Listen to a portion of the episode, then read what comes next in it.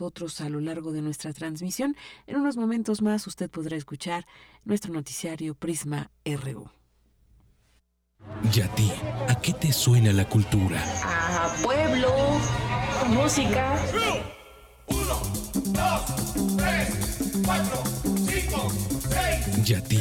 A Radio UNAM. Clásicamente actual.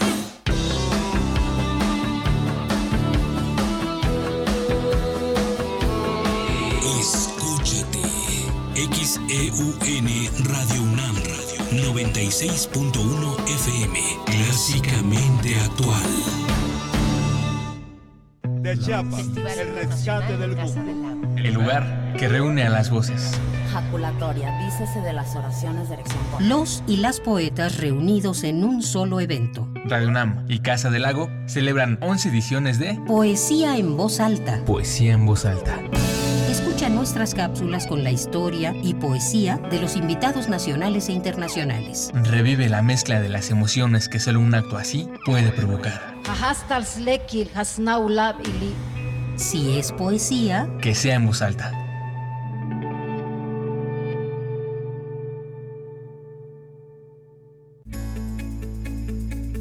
Las mujeres en México corremos el riesgo de ser asesinadas. Vivimos con violencia e impunidad todos los días. Ganamos menos y trabajamos más. Esto tiene que cambiar. Exigimos igualdad de oportunidades. Somos estudiantes, Madres de familia. mujeres trabajadoras. Somos líderes. Somos los pilares de México. Somos los pilares de México. Hagámoslo nosotras. Partido Encuentro Social. Todos los niños y jóvenes pueden divertirse, imaginar y crear en estas vacaciones con el gran recreo de verano organizado por el programa Alas y Raíces de la Secretaría de Cultura. Habrá talleres de expresión corporal, artes plásticas, música, astronomía, magia, periodismo, artes escénicas y foros de participación. Las actividades se desarrollan hasta el 21 de agosto. Puedes consultar la programación en www.cultura.gov.mx. Thank you. A 52 años de la Declaración de los Derechos Civiles en Estados Unidos, la Cátedra Nelson Mandela de Derechos Humanos en Cine y Literatura y el Museo Memoria y Tolerancia presentan la exposición Martin Luther King, Un sueño de igualdad. Talleres, cine debate, charlas y mesas redondas en el Centro Cultural Universitario. Cátedra Nelson Mandela de Derechos Humanos en Cine y Literatura, de julio a octubre de 2016. Toda la programación en cultura.unam.mx diagonal Mandela.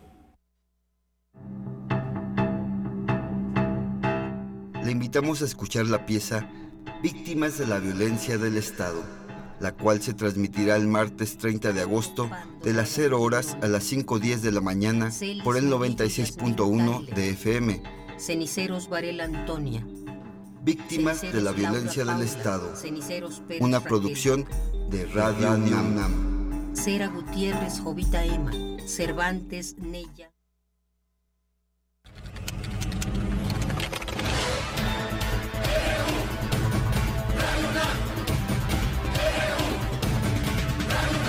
Radio UNAM presenta Prisma RU, los perfiles del acontecer universitario de México y el mundo en una frecuencia clásicamente actual.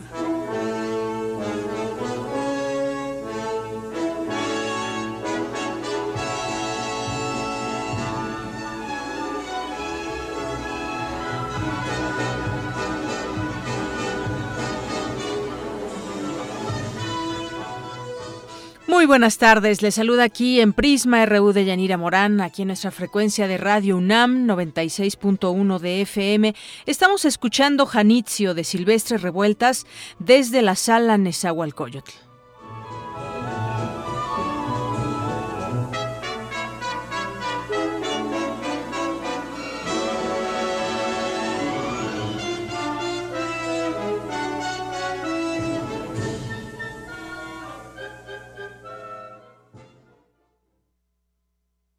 Con cuatro minutos y aquí le acompañaremos arrancando esta emisión de Prisma RU en este lunes 15 de agosto del año 2016. Le tendremos mucha información.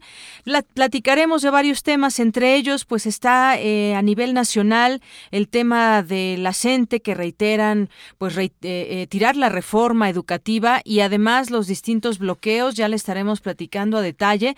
Estaremos también platicando acerca de la ley de movilidad que acaba también de aprobarse en la Suprema Corte de Justicia de la Nación, de ratificarse.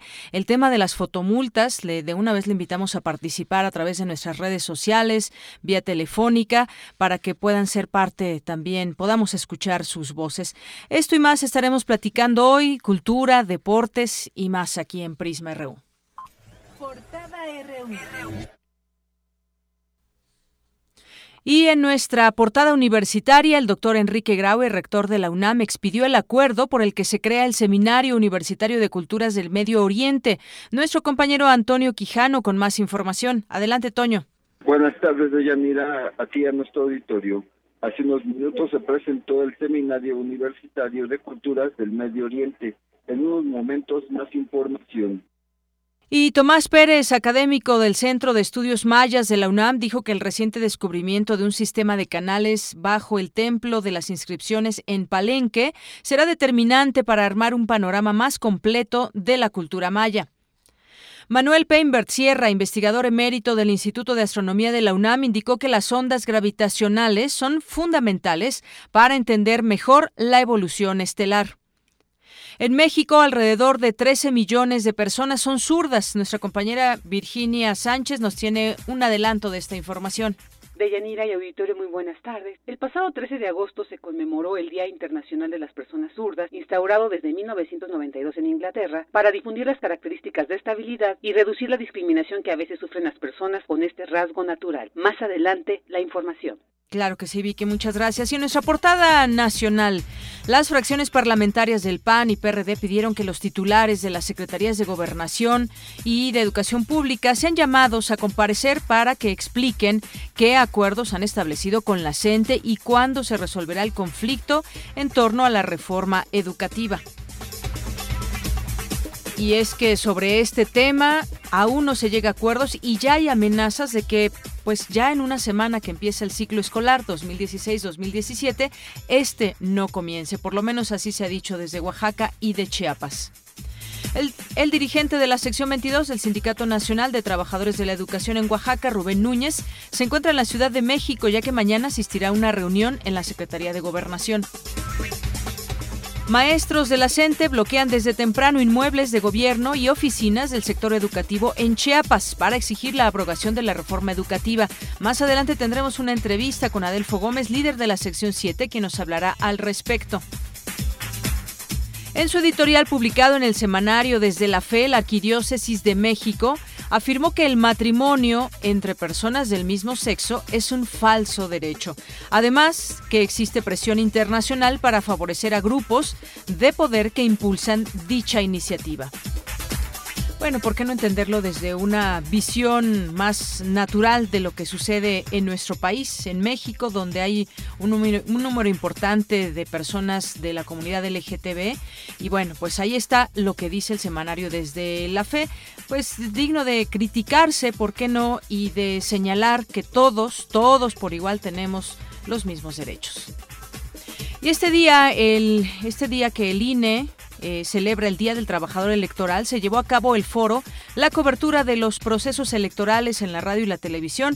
Y mi compañero Jorge, Jorge Díaz nos tiene un adelanto de esta información. Deyanira, buenas tardes. El voto latino es importante en los Estados Unidos a pesar de las medidas restrictivas y xenofóbicas de algunos políticos norteamericanos. Eh, más adelante la información. Claro que sí, gracias Jorge. La Procuraduría General de Justicia Capitalina informó que tres sujetos fueron sentenciados a 150 años de prisión, 50 cada uno por el delito de secuestro express. El turismo oscuro o de dolor es una forma de turismo que envuelve a los viajes a sitios asociados con la muerte y la tragedia. Mi compañera Dulce García nos tiene un adelanto de esta información. Deyanira, buenas tardes a ti y al auditorio. Por sus condiciones culturales, México es un país ideal para el turismo oscuro. Los detalles más adelante. Claro que sí, en nuestra portada de Economía y Finanzas, el Instituto Mexicano del Seguro Social informó que durante julio pasado, en 16 estados del país, se despidieron a 25.449 personas, empleados. Además, que este fue el mes con menor generación de empleos en lo que va del año. En México, debido a los bajos salarios, los trabajadores no cuentan con las posibilidades de ahorrar. Mi compañero Abraham Menchaca nos tiene más información. Abraham. ¿Qué tal, Dayanira? Buenas tardes. Los bajos salarios y el empleo informal son las principales causas que impiden a los mexicanos ahorrar para pensionarse. Más adelante los detalles. Gracias, Abraham. Y el gobierno federal dará a Pemex 184.230 millones de pesos derivados del ahorro que hizo la petrolera en su pasivo laboral luego de renegociar con el sindicato del sector las prestaciones laborales. Y en nuestra portada internacional, el candidato republicano Donald Trump debería reencauzar su campaña presidencial para el Día del Trabajo o tendría que abandonarla. Esto lo indicó el lunes el Wall Street Journal en una áspera advertencia proveniente de una voz conservadora.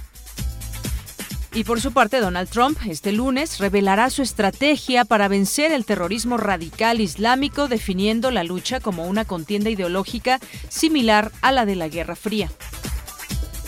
Un sismo de magnitud 5.4 que sacudió la noche del domingo una zona remota de los Andes del sureste de Perú dejó siete personas muertas, entre ellas dos menores de edad.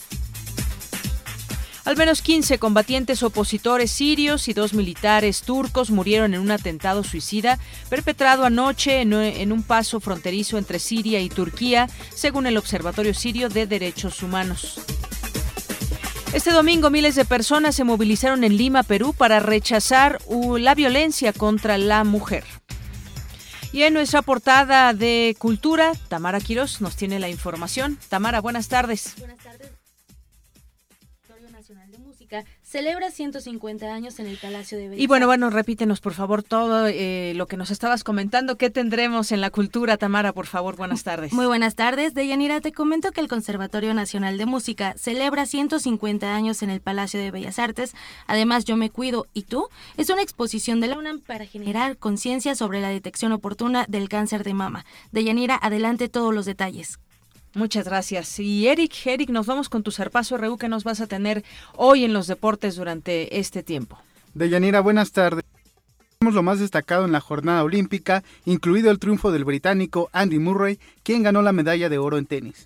Además, este lunes los rojineros, los rojineros del Atlas cumplen 100 años. Esta y otra información más adelante. Claro que sí. Muchas gracias, Eric. Campus RU. Bueno, y en nuestro campus RU, ¿qué sucede en el campus de la UNAM? Mi compañero Jorge Díaz nos informa acerca de la enfermedad periodontal. Deyanira, buenas tardes, buenas tardes al auditorio. En México, el 70% de la población, principalmente perteneciente al segmento de adultos mayores, padece de la enfermedad periodontal reveló la doctora María Fernández Presas, investigadora de la Facultad de Medicina de la UNAM. La falta de higiene y mantenimiento provoca serios daños, no solo en los dientes, sino al hueso alveolar y el tejido que rodea cada pieza. La experta universitaria dijo que la enfermedad periodontal, junto con la caries, son los padecimientos bucodentales con mayor prevalencia a nivel mundial. La enfermedad periodontal son enfermedades bucodontales muy frecuentes en la población, con mayor prevalencia a nivel mundial junto con caries y esta enfermedad va a afectar a los tejidos de soporte del diente provocando infecciones en cavidad oral que van desde inflamación gingival hasta la destrucción de tejidos periodontales, llevando a la pérdida del hueso alveolar y finalmente la pérdida del diente. Normalmente se inicia con una inflamación gingival leve, con recesión de los tejidos y se, ve el cuello del diente y empieza a haber movilidad. Como participan bacterias anaerobias, hay un olor fétido en pacientes, dijéramos, sanos sistémicamente, no se ve el cuadro tan dramático. Sin embargo, los, los, los factores como son el cigarro, la diabetes, factores sistémicos agravan la enfermedad periodontal. Por ejemplo, en fumadores se ha encontrado hasta unas incidencias hasta del 95% en fumadores. En pacientes diabéticos también. La investigadora de la Facultad de Medicina refirió que a diferencia de la periodontitis localizada, que afecta a una pieza dental, la generalizada daña toda la dentadura. Para contrarrestarla, se debe retirar el sarro, en algunos casos exponer la encía y la raíz, saturar la herida y aplicar medicamentos en las zonas dañadas. El reporte que tengo de Yanira, buenas tardes. Gracias, Jorge. Muy buenas tardes. Pues así es, 70% de la población padece enfermedades relacionadas con la boca y bueno, pues estas investigaciones sirven para mejorar la vida de las personas en este sentido de la salud. Y bueno, en más información, eh, este fin de semana se festejó, se celebró el Día Internacional del Zurdo. En el mundo existen más de 7.500 millones de personas zurdas, condición que a pesar de ser natural ha sido estigmatizada. Más información con mi compañera Virginia Sánchez. ¿Qué tal, Deyanira? Buenas tardes a ti y al auditorio de Prisma RU. Como sabes, este 13 de agosto se conmemoró el Día Internacional de las Personas Zurdas, motivo por el cual preparamos la siguiente información. ¿Quién no conoce a una persona que utiliza más el lado izquierdo de su cuerpo? La respuesta es casi evidente. Todos convivimos con personas zurdas. En nuestro país, como en el resto del mundo, entre el 10 y 13% de la población es zurda, y aunque esta característica es algo normal, históricamente las personas en esta condición han sufrido discriminación y hasta satanización, como en la Edad Media, cuando eran llevados a la hoguera. Ante esta situación, en 1992 se instauró en Inglaterra el Día Internacional del Zurdo, iniciativa que busca contrarrestar los mitos y supersticiones en torno a este sector de la población. Para conocer más sobre los factores biológicos que determinan que una persona sea zurda, Radio UNAM consultó al doctor Óscar Prospero García, investigador del Instituto de Fisiología Celular de la UNAM digamos que hay un componente genético hereditario. La zurdería corre por familia. Entonces, si uno de los miembros de la familia, papá o mamá, es zurdo, hay una probabilidad relativamente alta, un 25%, de que el hijo o hija tenga esa preferencia por usar la mano izquierda. Hay una serie de genes que determinan, ¿verdad?, la organización del cerebro. Todavía está en proceso de entenderse cómo es que se da esta organización por medio de estos genes, pero estos genes organizan el cerebro y entonces pareciera ser que ese componente que viene por familia se expresa de una manera de tal forma que pues el hijo termina siendo izquierdo, es decir, que maneja más las cosas con su mano izquierda.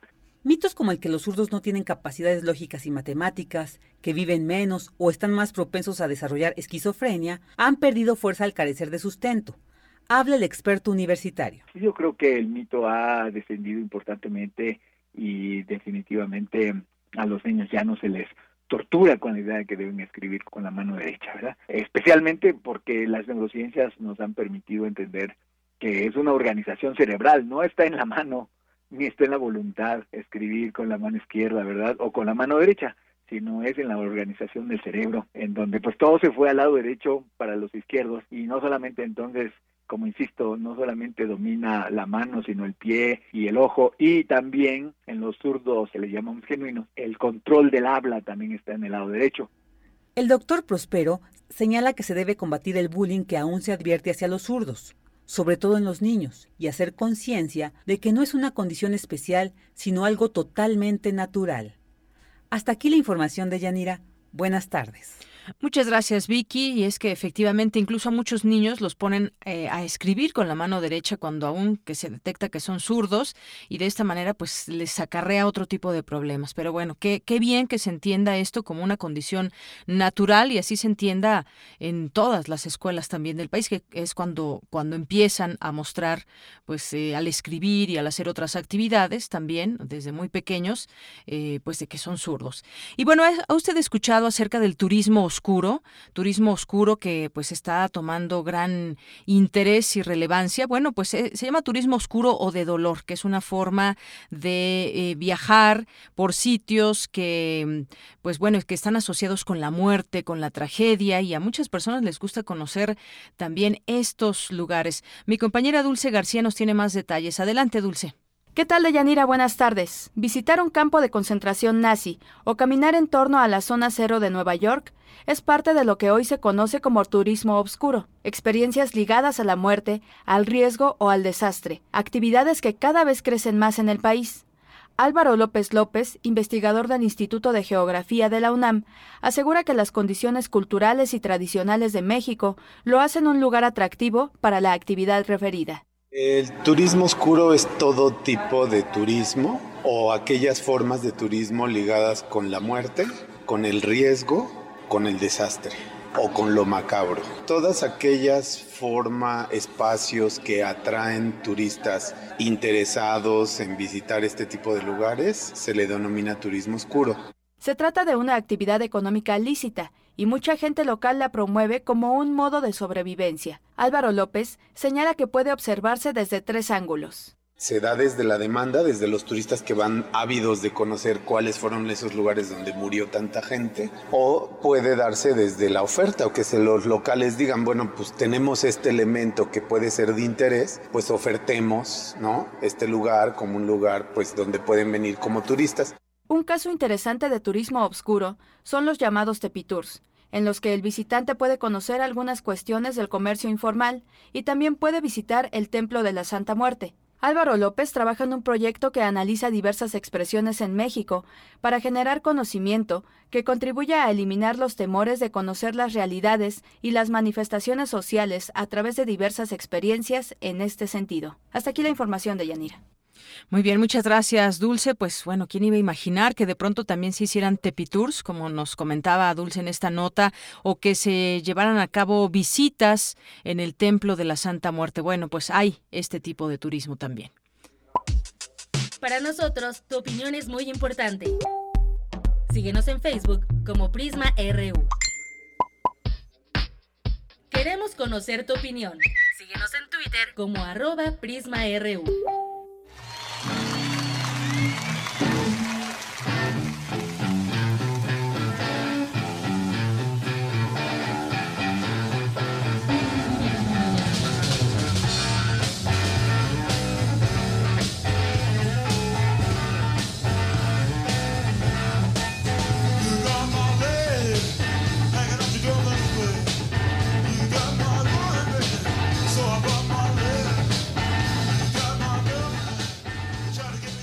Una con 21 y estamos escuchando de fondo a Jimi Hendrix porque fue quien, uno de los cantantes que estuvo en el primer festival de Woodstock que se llevó a cabo el 15, 16, 17 y todavía parte del 18 de agosto de 1969. Fueron muchos los grupos y cantantes y entre ellos ahí estaba Jimi Hendrix.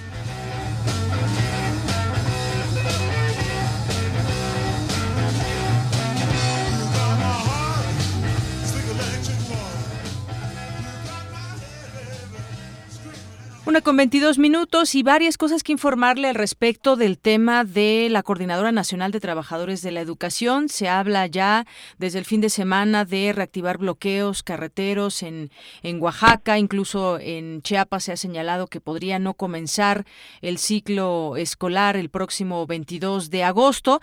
Y bueno, para hablar de ese tema que ha sucedido las últimas semanas, porque aquí hemos estado con, siguiendo con mucho interés las pláticas, las negociaciones que han tenido las con las autoridades federales y que de pronto cuando se presentó el nuevo modelo educativo quedaron pues quedaron como en el limbo estas estas pláticas, estas negociaciones. Eh, vamos a platicar hoy con eh, Francisco Bravo, quien es integrante de la Comisión Política de la sección 9 y es parte de la CENTE. Francisco Bravo, muy buenas tardes.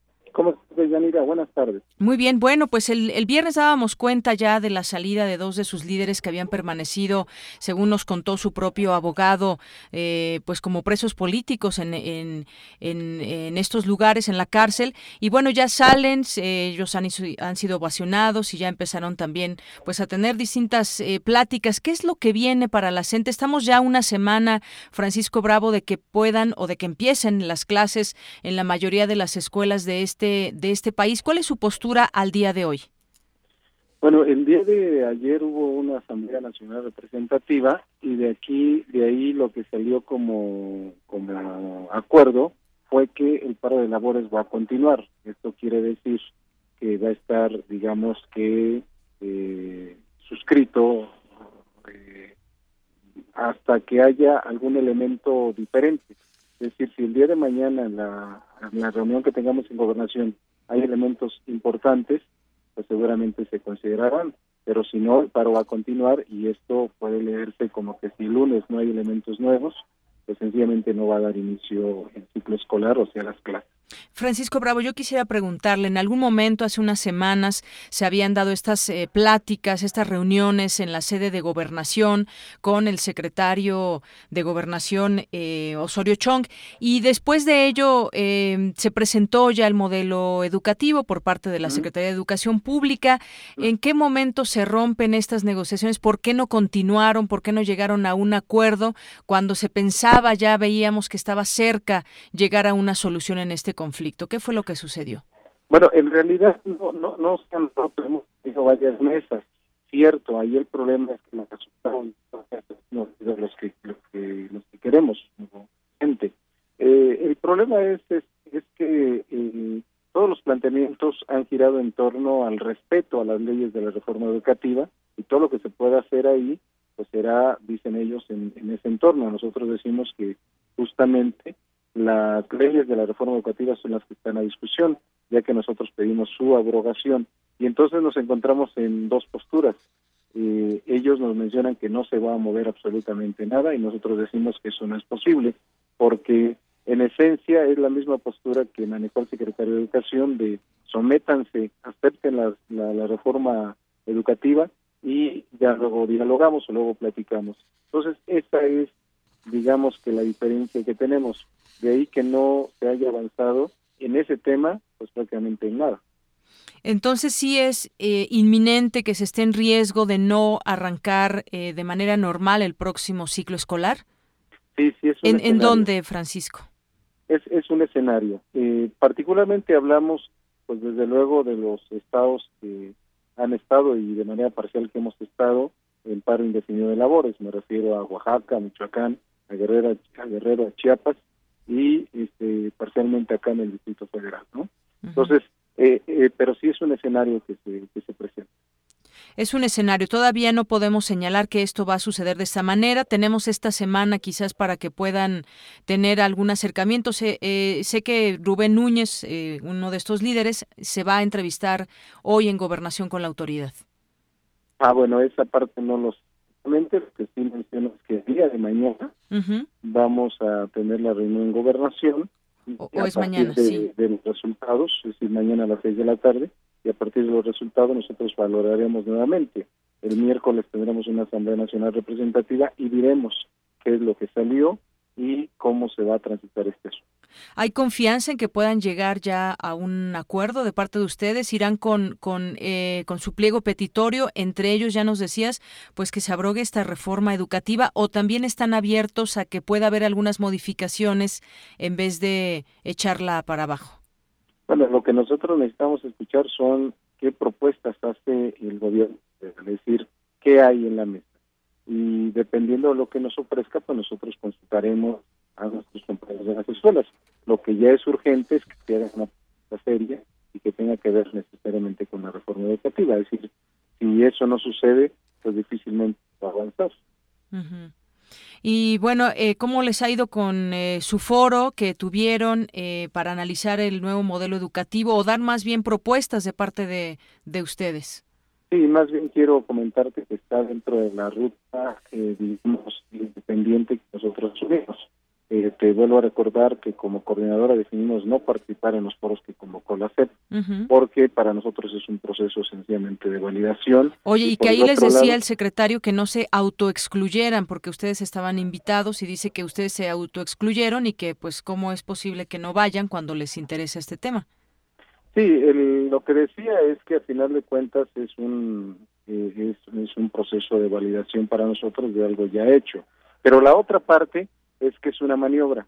El asunto de que nosotros participemos en esta en este proceso es validar ya en sí mismo la reforma educativa, cuando la reforma educativa es la que está en discusión y cuando no ha habido por parte de ellos ninguna sensibilidad para modificar varias leyes que están ahí que tienen que ver con lo punitivo. O si tú participas, pues sencillamente validas un proceso, pero Muy no hay nada absolutamente a cambio.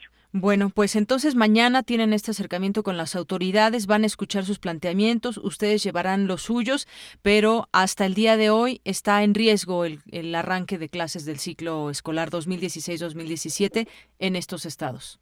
Cierto. Muy bien. eso es- eso es. Bueno, y por último, entonces ustedes, para que nos quede claro, ustedes no están, digamos, eh, están abiertos también a, propuestas que puedan hacer algunas modificaciones a esta ley, sobre todo en la parte de evaluación, que es donde hemos visto que se ha atorado el tema, o definitivamente están en que tienen que echar abajo la, la reforma educativa tal cual. Francisco. Bueno, ahí tuvimos un problemita con la comunicación. Nos decía, nos decía que pues ellos van a escuchar también las propuestas que le tenga la autoridad. Ellos tienen las suyas, tienen su pliego petitorio muy claro en este sentido y hay modificaciones que tendrían que hacerse a la reforma para que puedan dar un siguiente paso y acordar y que se inicie pues el próximo ciclo escolar.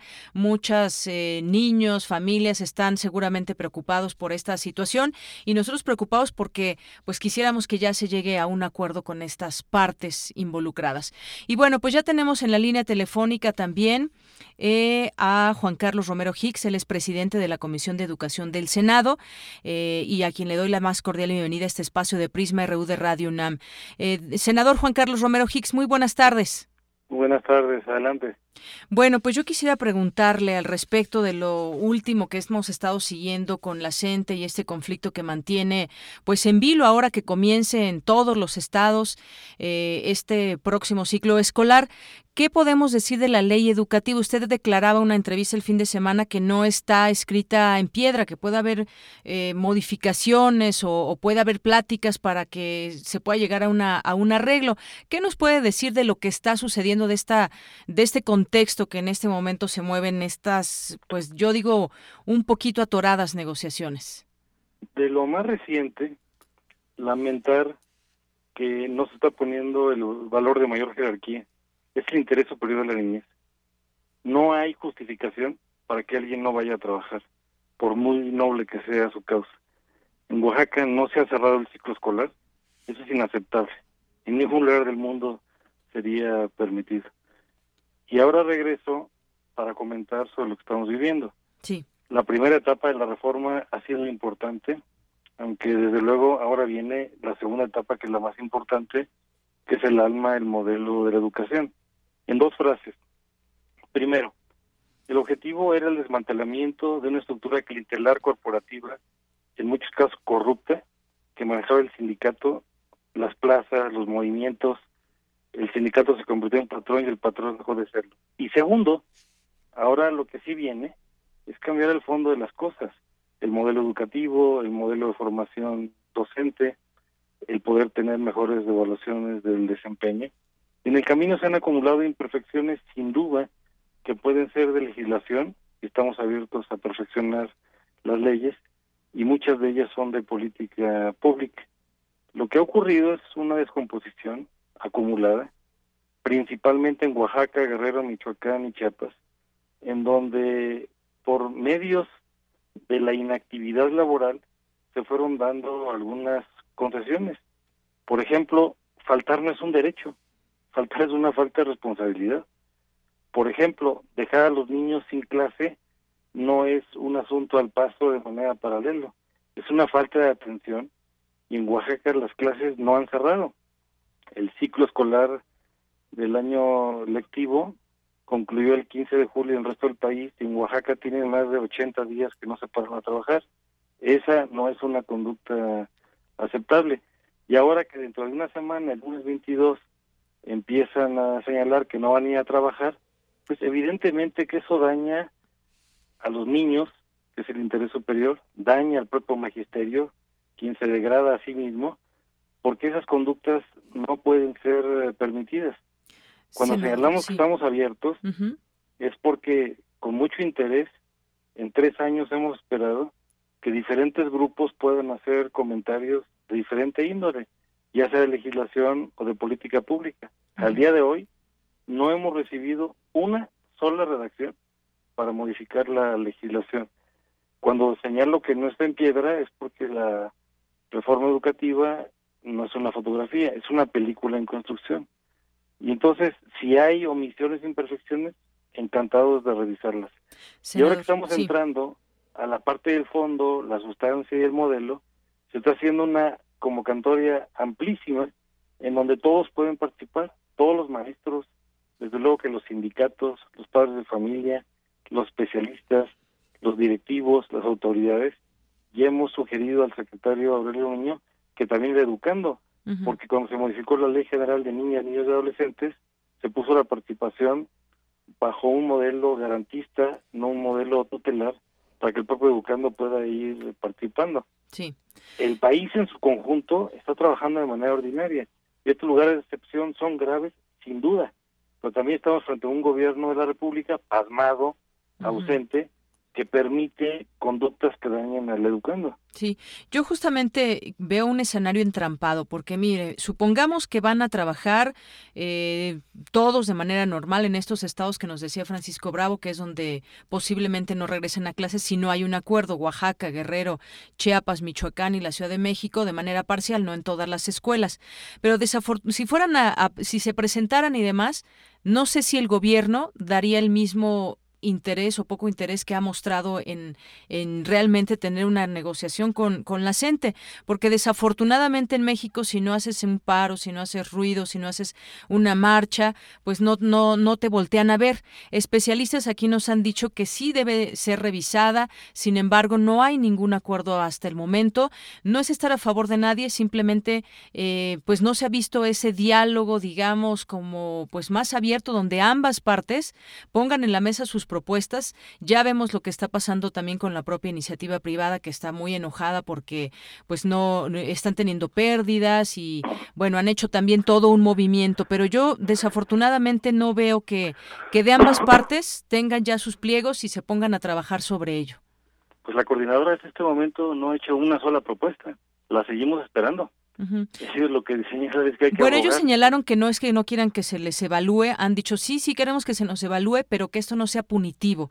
Y esa parte pues viene redactada de tal manera que si no pasas en algún momento tu, tu examen, pues lo repruebes, aunque también ha salido el propio presidente a decir que eso no sería verdad. Es decir, tenemos como pues mentiras y verdades de, de o interpretación que tenemos, pero pues la ley ahí dice claramente las cosas, ¿no? Y efectivamente si alguien no pasa, pues se va de la escuela. Se percibe como punitiva porque ha habido errores de diseño y aplicación de las evaluaciones. Pero la ley nunca se diseñó para ser punitiva del maestro. Aquí hay varios mitos que hay que hacer a un lado. Primero, no se va a privatizar la educación, no hay una sola letra a ese respecto.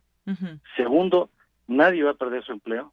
Es un rumor infundado, inexacto, que es importante atajar.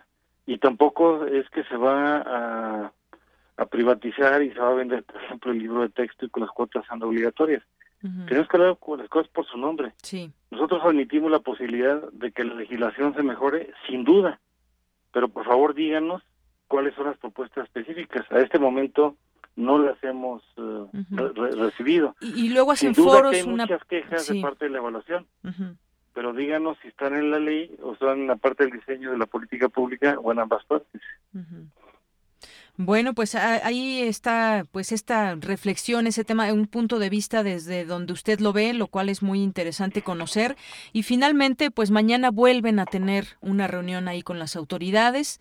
Vamos a, a ver qué sucede. Somos expectantes sobre, sobre este tema porque a final de cuentas son ellos quienes quienes se tienen que sentar a, trabajar en ello. Vimos que ya salieron estos dos líderes, que era también otra de las cosas que pedían la propia CENTE, y quizás esto pueda servir para que pues ya lleguen a un acuerdo después de, de todo lo que lo que hemos visto también de los foros, una parte que hace el foro, digamos, oficial, el foro de la CENTE, pero no están relacionados entre sí.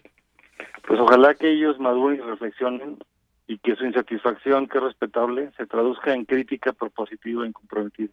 Que critican, que proponen y a qué se comprometen. Pero con todo respeto, dejar a los niños sin clase no es una opción. Eso no es un criterio de responsabilidad. Entonces, en ningún lugar del mundo puede permitirse eso. Se puede hacer el diálogo por la vía pacífica y coincido que el secretario de Educación Pública ha requerido abrir los espacios porque una cosa es la relación laboral con el Sindicato Nacional, pero otra es la relación con 61 secciones del propio sindicato. Hay que recordar que estos espacios de la coordinadora también son secciones del Sindicato Nacional. La 7 de Chiapas, la 9 de la Ciudad de México, la 14 de Guerrero, la 18 de Michoacán, la 22 de, de Oaxaca.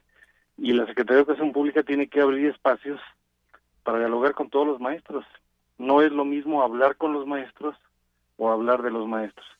Hoy, por ejemplo, me imaginaría a don José Vasconcelos, oaxaqueño, arremangado platicando con los maestros de Oaxaca.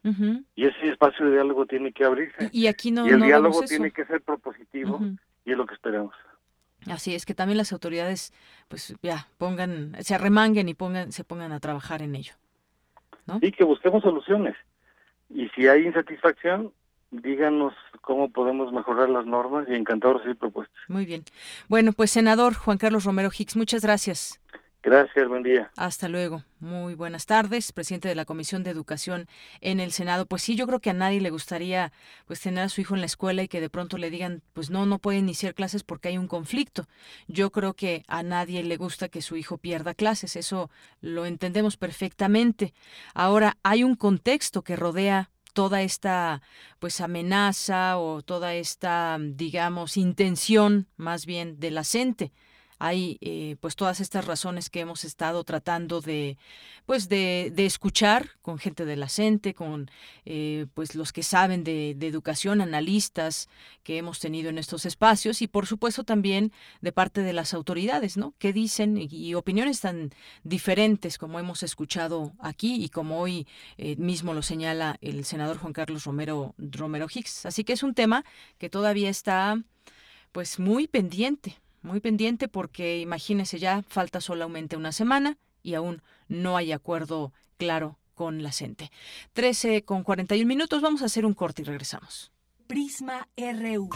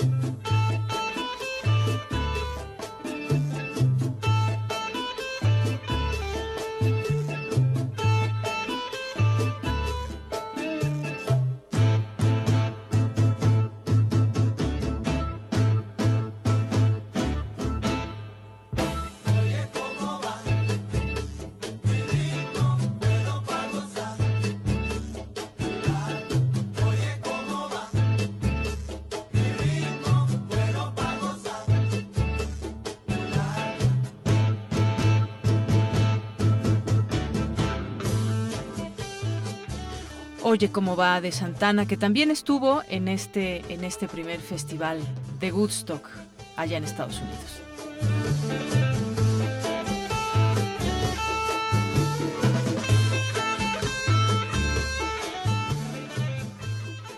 Una con 42 minutos y bueno, pues también eh, este tema que vamos a seguir aquí intentando pues entender también ya la sección 22 en esta asamblea que nos comentaba Francisco Bravo, pues ya también están señalando que podrían impedir la toma de posesión de Alejandro Murat que como gobernador de Oaxaca, esta asamblea 22 de trabajadores de la educación acordó impedir la toma de posesión programada para el, el próximo primero de diciembre. Digo, todavía faltan varios meses, pero ese es uno de los acuerdos que también tomaron y promover en lo inmediato a través de las autoridades municipales la Comisión de Víctimas de Nochixtlán y la Secretaría de Asuntos Jurídicos de la sección 22 un juicio político y la destitución de Gabino Cue Monteagudo por ser el autor intelectual de la masacre del pasado 19 de junio.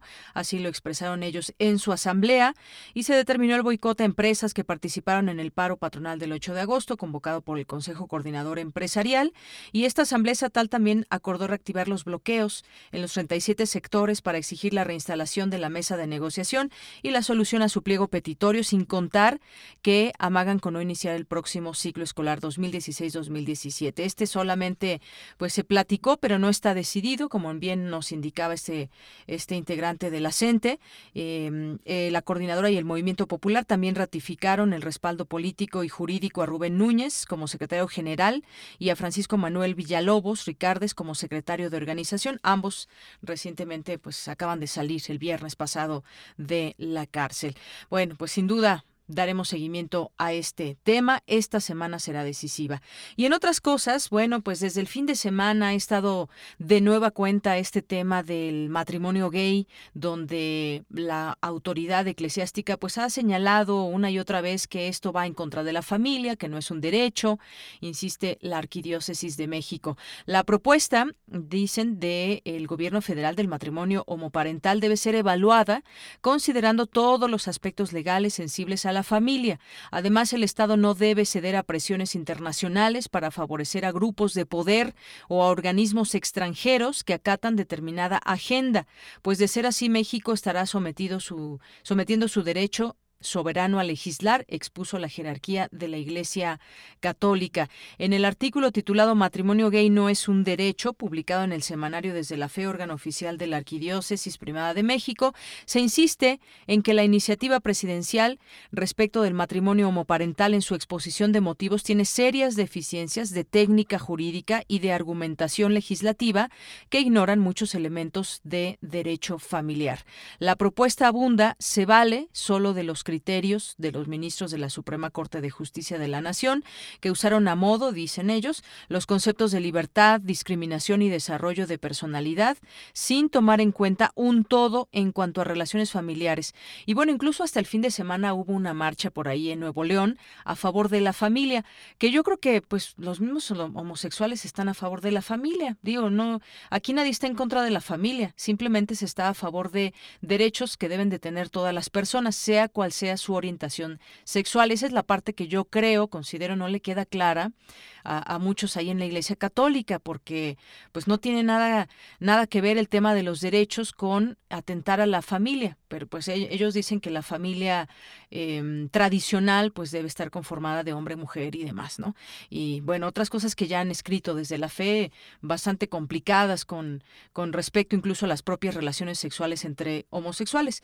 Y bueno, también en este artículo refiere que no se consideraron el derecho comparado y los tratados internacionales sobre derechos humanos Humanos de los que México es firmante. En ellos no se dice que el matrimonio sea derecho de lesbianas y homosexuales. Y bueno, pues ahí Incluso habla, como le comento, de estos eh, tratados internacionales que yo creo que pues están malinterpretando de alguna manera en, la Iglesia y vuelvo a repetir, pues yo creo que es una cuestión solamente de derechos. Y bueno, hay otra, hay otra información también que, que, queremos compartir con usted. El fin de semana se dio a conocer, pues ya comienzan estas eh, encuestas para ver cómo iría a este momento la intención de voto para cuando sean las elecciones presidenciales. Y bueno, el fin de semana el diario Reforma publicó ayer una encuesta de preferencias electorales rumbo a 2018 en la cual Margarita Zavala del PAN y Andrés Manuel López Obrador, dirigente de Morena, se encuentran prácticamente empatados, mientras que el posible candidato del PRI, Miguel Ángel Osorio Chong, se encuentra rezagado.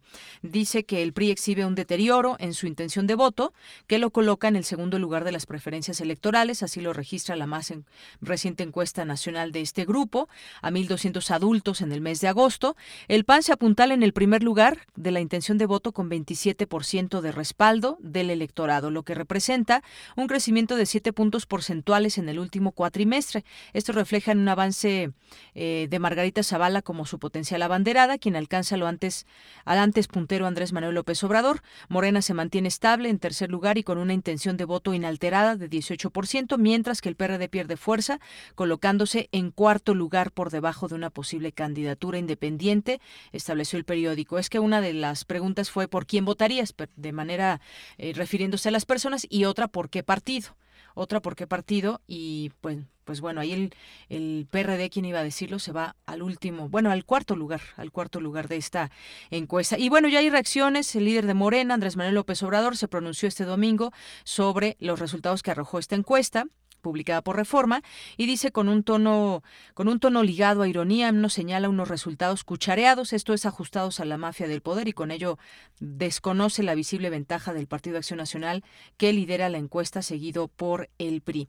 Bueno, aquí pues son, son ejercicios que se llevan a cabo y que pues bueno, es, es parte de, de la información que se va generando, pero pues a final de cuentas no sabemos si ellos van a ser realmente los candidatos siquiera de los, de los partidos a los que representan, ¿no? Porque ya sabemos que en el PAN, pues eh, muchos no quieren a Margarita Zavala y en el PRI, pues bueno, está Osorio Chong, pero no es definitivo, es solamente si fueran ellos las cabezas visibles de, de sus partidos. Sin embargo, pues no es, no es algo que todavía se pueda tomar, digamos, completamente en serio. Es un ejercicio, pues, un ejercicio, un ejercicio serio, pero que todavía no nos da ese, esa intención real de voto.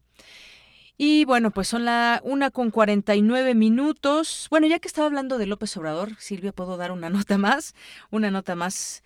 Eh, sobre López Obrador, ya ve que estábamos platicando en días anteriores de su ley 3 de 3 y que muchos le creyeron, muchos no le creyeron y pues bueno, aquí dijimos que, que el IMCO sería quien, quien, dé los elementos para saber más de esta ley 3 de 3 y bueno, pues ya va saliendo información y dice que las 206 giras que hizo Andrés Manuel López Obrador en 2015, de las cuales 37 fueron vía aérea, no están transparentadas. En su declaración patrimonial de no conflicto de interés y fiscal presentada el jueves pasado, el dirigente de Morena no las consideró, pero tampoco fueron informadas por su partido, que ha generado un intenso debate por las presuntas omisiones en su declaración 3 de 3. Estas giras requirieron transporte aéreo, vehículos terrestres, peajes, carreteros, gasolina, comidas y hospedaje, así como el pago de logística para mítines.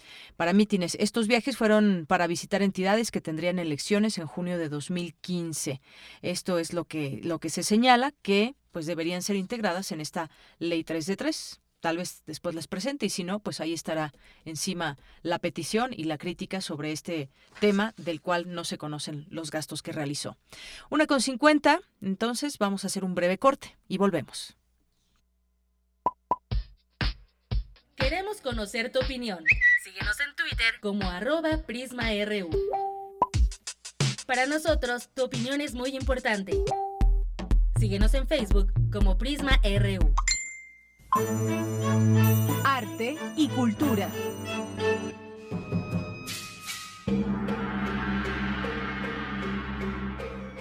Un día como hoy de 1964 muere Gerardo Murillo, pintor y paisajista mexicano, también conocido como Dr. Atl, considerado como el ideólogo del movimiento muralista, en el cual impulsó un estilo del que abrevaron Diego Rivera, David Alfaro Siqueiros, José Clemente Orozco y José Chávez Morado.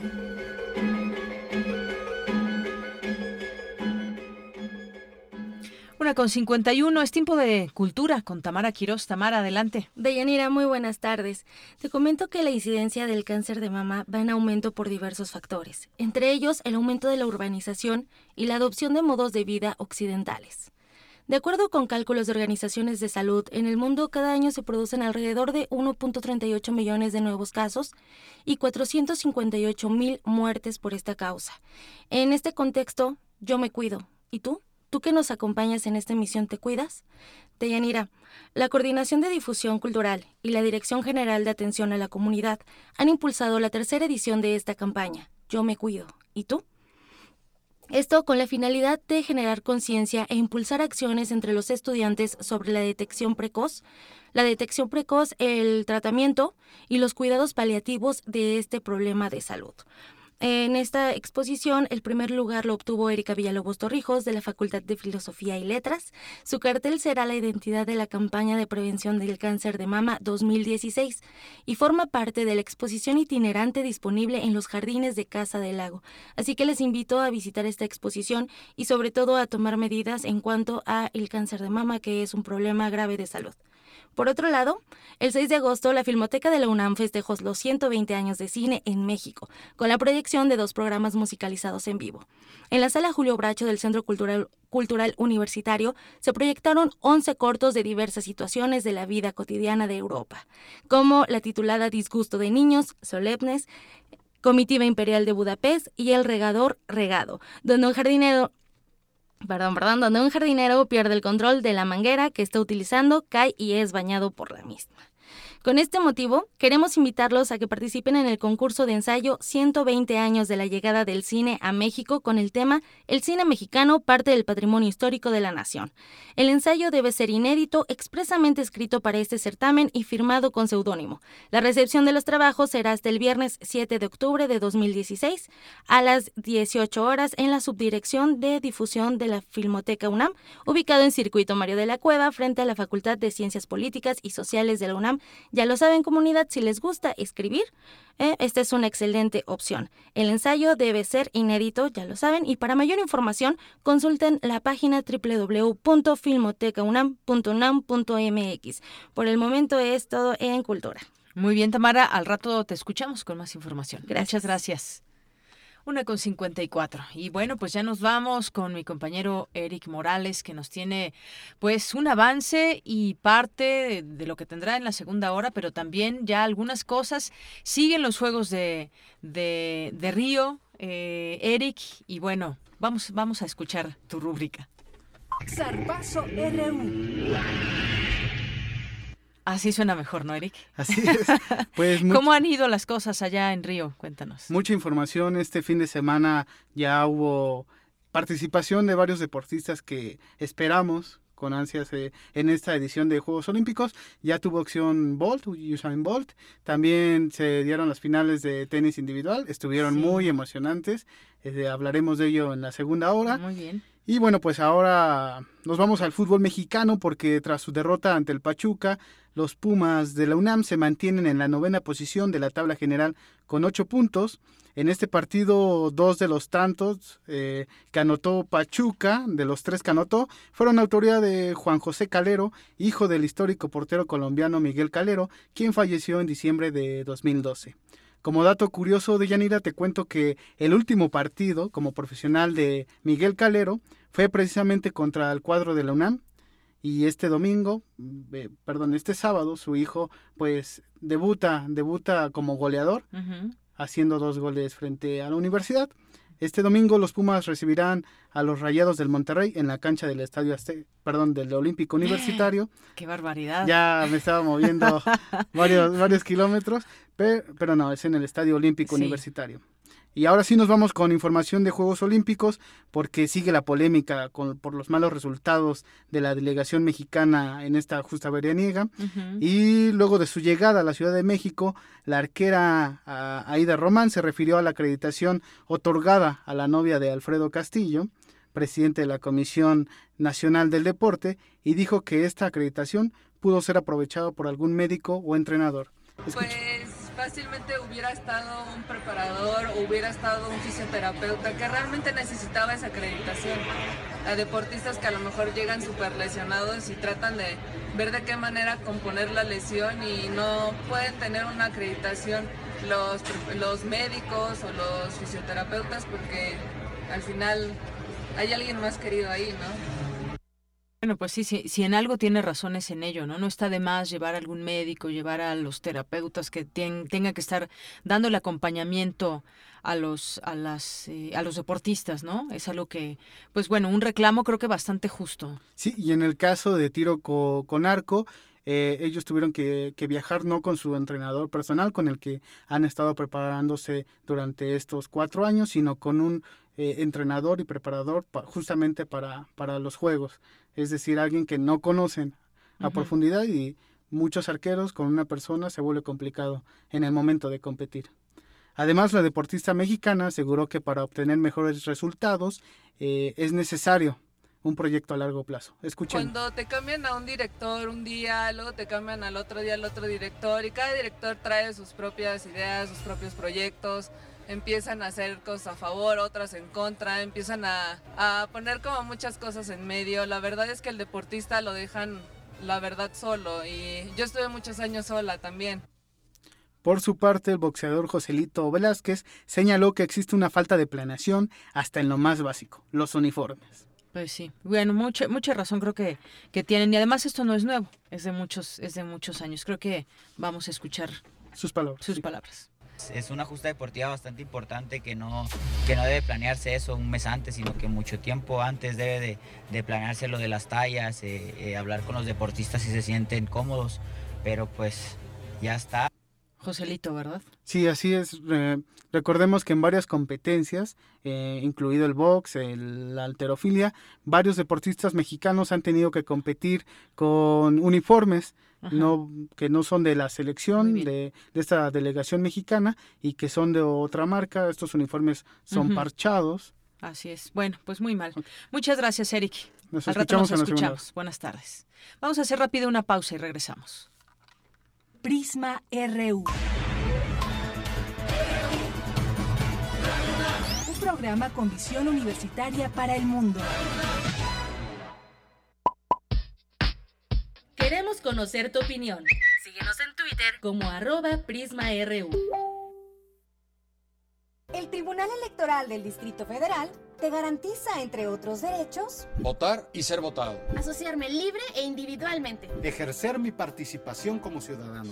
Para ello, el TEDF resuelve las controversias que plantean ciudadanos, candidatos independientes, partidos y asociaciones políticas, entre otros. Como ves, es una función que el TEDF realiza de manera permanente y para todos. Tribunal Electoral del Distrito Federal por la defensa de tus derechos político-electorales.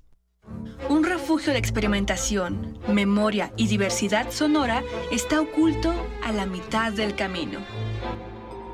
Abre la puerta del Gabinete de Curiosidades. En su nuevo horario, 4 de la tarde, por el 96.1 de FM. Radio UNAM.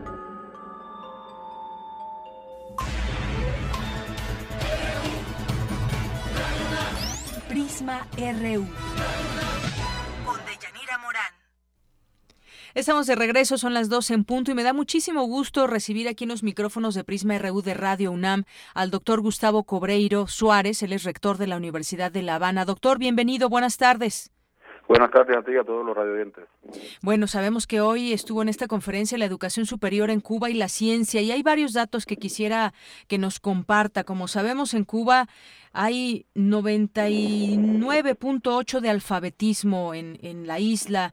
Los estudiantes universitarios, todos los estudiantes universitarios están becados. La mitad del presupuesto del Estado se va a educación y salud. Casi el 3% del PIB se destina a educación. Cuéntenos un poco de cómo, cómo es esta... Eh, pues el tema de, de, la educación allá en Cuba, en el tema también universitario, que es lo que nos, nos atrae el día de hoy. Bueno, eh, te reitero las buenas tardes, Rayanira.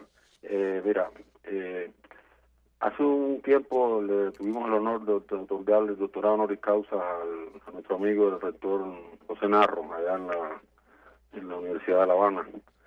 Y en aquel momento José Narro discutía, explicaba un, o, manejaba un concepto con el cual yo comulgo, que es que la educación no resuelve todos los problemas, pero sin educación no se resuelve ninguno. Y es precisamente ese el punto inicial de, la, de estos 50 años de revolución. Cuando triunfa la revolución en el año 59, en Cuba había una población de, de 6 millones de habitantes y un millón de personas eran analfabetas. Eh, no había acceso prácticamente a la educación media superior y en las universidades estudiaban en todo el país unos 15.000 eh, jóvenes distribuidos en tres eh, universidades. Estudiar en la universidad era casi un sueño para la mayoría de las familias cubanas, por cuanto se debían de tener recursos para vivir en una de las capitales de provincia, donde había, de las tres capitales de provincia donde había universidades, que eran La Habana, eh, la ciudad de Santa Clara en el centro del país, la, la Universidad de Oriente en el oriente cubano. Eh, al triunfar la revolución quedó claro que el país no podía desarrollarse sin eh, desarrolle una política educacional coherente que garantizara la formación de los recursos humanos que demandaba el desarrollo integral del, país. Es por ello que en una primera medida eh, del país fue eliminar el analfabetismo, el, cual fue radicado en el año 1961 de forma eh, de un año prácticamente. En menos de un año se erradicó el analfabetismo y más nunca hubo en Cuba personas analfabetas. Como, como bien decías, la tasa hoy de de alfabetismo en el país del 99,8%, es la mejor del mundo. eh, y solamente, bueno, quedan aquellas personas por determinados trastornos mentales u otras razones no pueden no pueden acudir a la, escuela, ¿no? eh, después de esto tuvo lugar en el año 62 una reforma universitaria. En esta reforma universitaria, y quizás un poco antes, uno de sus resultados principales fue la creación de nuevas carreras, carreras de perfiles de las ciencias naturales y exactas que no existían en el país. Se amplió el acceso a la, a la educación superior, se crearon nuevas universidades a lo largo de todos estos años, o sea, de tres universidades que había, hoy tenemos 52 universidades en todo el país. Y se garantizó el, el acceso real de todos los sectores de la sociedad, dígase mujeres, hombres, blancos, negros, eh, sin discriminar por orientación eh, sexual o incluso incluso hasta creencia política. Sí. Eh, de manera tal que hoy en Cuba cada joven que se gradúa de bachillerato tiene una plaza en la universidad. Y debe cumplir algunos requisitos para el acceso, pero son requisitos de, de tener a realizar tres exámenes eh, para el acceso a la universidad. Eh, pero todo esto es una historia que data de 50 años de, de, la aplicación de una política. Por ejemplo, tú comentabas el plan de becas. que todos los estudiantes están becados. Y todos los estudiantes están becados. No todos. No Eh, todos. Los estudiantes que viven, por ejemplo, los que están en la Universidad de La Habana, que viven en la capital del país, no, no necesitan una beca. Pero los que son de otras provincias, que estudian carreras en la Universidad de La Habana, tienen derecho a tener una- un sitio donde, donde dormir, donde vivir. Oiga, ¿y, qué, y pero gar- qué, qué porcentaje de jóvenes va a la universidad? Estamos hablando de, digamos, a tener un 63% de cobertura. O sea, 6,3 de cada, de cada 10 chicos de entre 11 y 24 años estuvo hace unos años en la universidad. Muy bien. Eh, fue la más alta también de América Latina. ¿Y, y qué áreas son Eh, las y- y, prioritarias? espérate, Sí. y, entonces eh, el tema de la, se convertía la, la ejercicio de un derecho y tú tienes que crear las vías para que se materialice. Porque nosotros podemos decir que todo el mundo tiene acceso a la educación superior, pero si la persona no tiene los medios para vivir en la capital, eso es falso. Por lo tanto, se creó el plan de beca, de manera tal que todo joven que viva fuera de la, de la capital tiene derecho a un dormitorio, tiene derecho a alimentación gratuita y tiene derecho también a un estipendio, un dinero que se le da para apoyarlo en su, su vida eh, cotidiana. Nosotros tenemos una universidad, una matrícula de unos 10.000 alumnos eh, en pregrado y más de 2.000 están becados en la universidad. O sea, viven en residencias estudiantiles de la universidad y son financiados por el gobierno. Eh, bueno, estamos platicando con el doctor Gustavo Cobreiro Suárez, rector de la Universidad de La Habana. Le preguntaba, eh, doctor, ¿cuáles son las áreas prioritarias para Cuba en los estudios universitarios o en los temas? Mira, todo es importante. Sí. Porque muchas veces se jerarquiza, eh, se jerarquiza la ingeniería o se jerarquiza la ciencia natural y exacta, pero las ciencias sociales y las humanidades son tan importantes como lo es la medicina o lo es la ingeniería. Eh, hace unos días conversábamos con un colega y decía, eh, discutíamos un tema y me decía, porque las ciencias sociales permiten medir los impactos. Yo le decía, no, es que si medimos el impacto, ya el impacto ocurrió. Las ciencias sociales tienen que ser capaces de prever los impactos y asesorar a los políticos, a los decisores, en que no se haga una cosa de una forma porque va a ocurrir esto. O sea, en, en resumen, creo que todas las áreas de conocimiento son eh, importantes en el país. La Universidad de La Habana abarca las ciencias sociales, las humanidades, las ciencias naturales y exactas. Tenemos una universidad politécnica también, que es, es fruto de la propia eh, Universidad de, La Habana.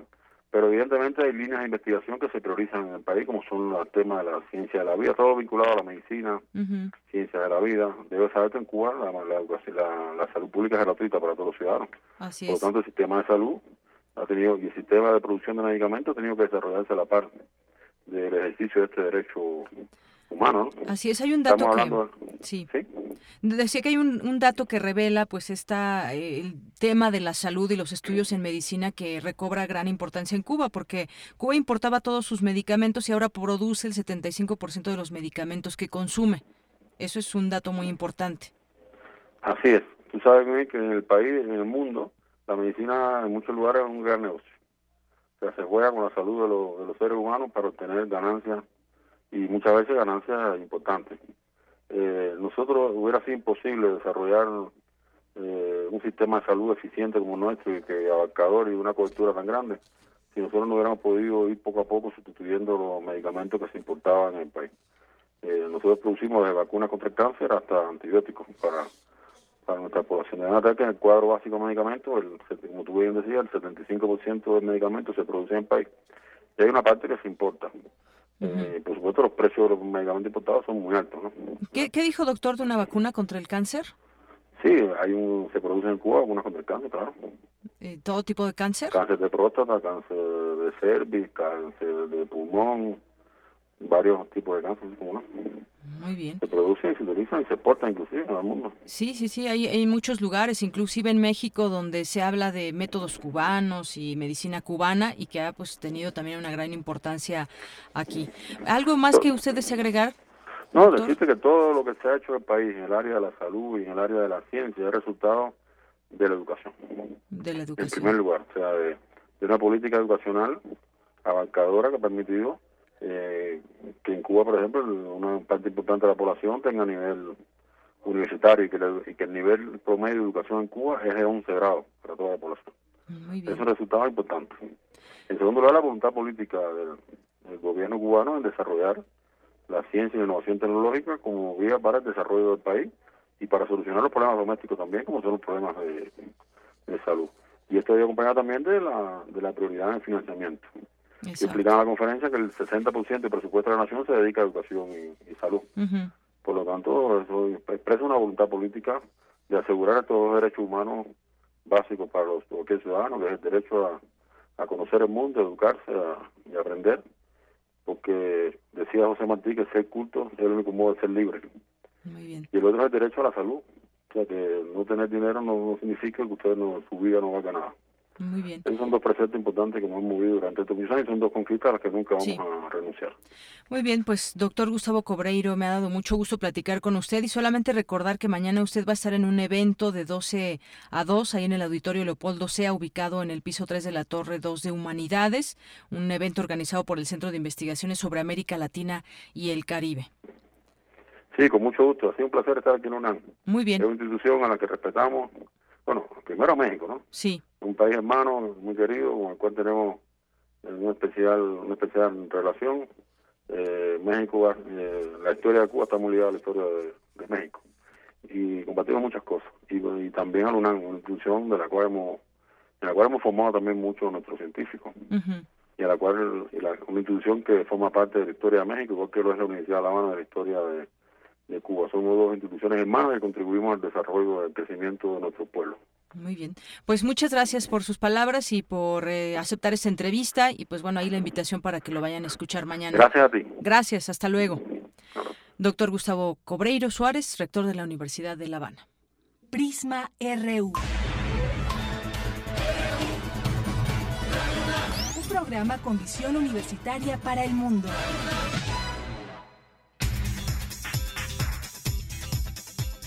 Y se nos fue ya nuestra primera hora con 11 minutos y aquí está Ruth Salazar que nos tiene un resumen y lo que vendrá también en nuestra segunda hora de Prisma RU. Adelante Ruth, buenas tardes. Gracias, Deyanira. Buenas tardes a ti y a todo nuestro auditorio. Este es el resumen. En la primera hora de Prisma RU, Francisco Bravo, integrante de la sección 9 de la advirtió que es una posibilidad que el magisterio disidente continúe el paro laboral y no no inicie clases el próximo 22 de agosto. Es, es un escenario. Eh, particularmente hablamos, pues desde luego, de los estados que han estado y de manera parcial que hemos estado en paro indefinido de labores. Me refiero a Oaxaca, a Michoacán, a Guerrero, a Guerrero, a Chiapas y este, parcialmente acá en el Distrito Federal, ¿no? Entonces, eh, eh, pero sí es un escenario que se, que se presenta.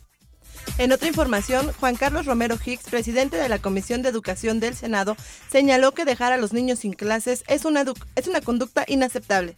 lamentar que no se está poniendo el valor de mayor jerarquía. Es el interés superior de la niñez. No hay justificación para que alguien no vaya a trabajar, por muy noble que sea su causa. En Oaxaca no se ha cerrado el ciclo escolar.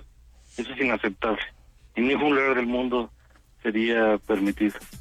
Quédense con nosotros en la segunda hora de Prisma RU. Laura Ballesteros, subsecretaria de Planeación en la Secretaría de Movilidad de la Ciudad de México, nos hablará sobre la ley de movilidad.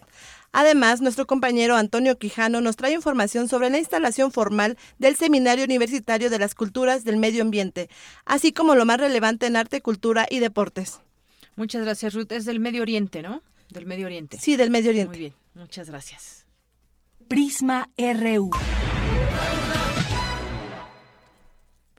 Dos de la tarde con 13 minutos. Y bueno, pues vamos a, como todos los días, todas las semanas salimos, eh, sale Prisma RU a las calles a preguntarle acerca de algún tema.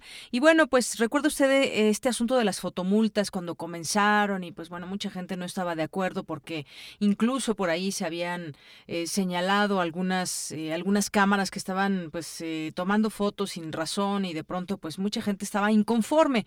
O incluso pues quién se queda todo este dinero de las fotomultas y demás. Bueno, en el Estado de México ya de plano las quitaron, aquí en la Ciudad de México no, continuarán, ya lo dijo hace unos días el propio jefe de gobierno, y además han señalado en este marco que muchas de las, eh, con esta ley de movilidad que tenemos en, en la Ciudad de México y que tiene que ver también con un reglamento de tránsito donde la velocidad en algunas vías se, se bajó y que se han evitado muchos, muchos accidentes eh, viales aquí en la, en la Ciudad de México. Bueno, ¿usted qué opina? También puede opinar a través de Prisma RU, pero eso fue lo que nos dijeron algunas de las personas al preguntarles sobre pues el tema de las fotomultas. Pues realmente, mira, la verdad el gobierno no ha tenido un buen concepto en cuestión de las fotomultas, porque realmente las fotomultas trabajan solas, como ellos quieren, como ella, como ella quiere la fotomulta. No lo maneja el gobierno, sino la máquina pues ella toma fotos a, siniestra, vas pasando, estás en el semáforo y está tomando las fotomultas. Entonces realmente ahora sí que el gobierno o está tratando de pagar a la compañía que contrató a las fotomultas. No, pues está mal, sigue, sigue estando mal, ¿no? Eso de, las fotomultas. No, no le veo el caso, la verdad, y este. Y luego se disparan solas las, las, las, ¿cómo se llaman? Las cámaras. Pues uno tiene que pagarlas a fuerzas. Entonces, no se me hace justo. No, es que el gobierno se mancha, ya no haya cómo estafar a la gente y, y, agarra de pretexto cualquier protesta de los coches. Es que el gobierno está muy, muy ratero, la neta. Pues mire, yo lo veo pues mal porque luego a veces la, la vía es libre y lo tienen que ir uno a 40, a 50 y uno como taxista luego el pasaje lleva prisa y, yo digo debería de haber algunas este, modificaciones para beneficio de todos, ¿no? No, pues para mí está mal, pues de por sí se hace un relajo, imagínate con eso, lo de las multas pues es una exageración, ¿eh? es mucho dinero comparado con lo que ganamos.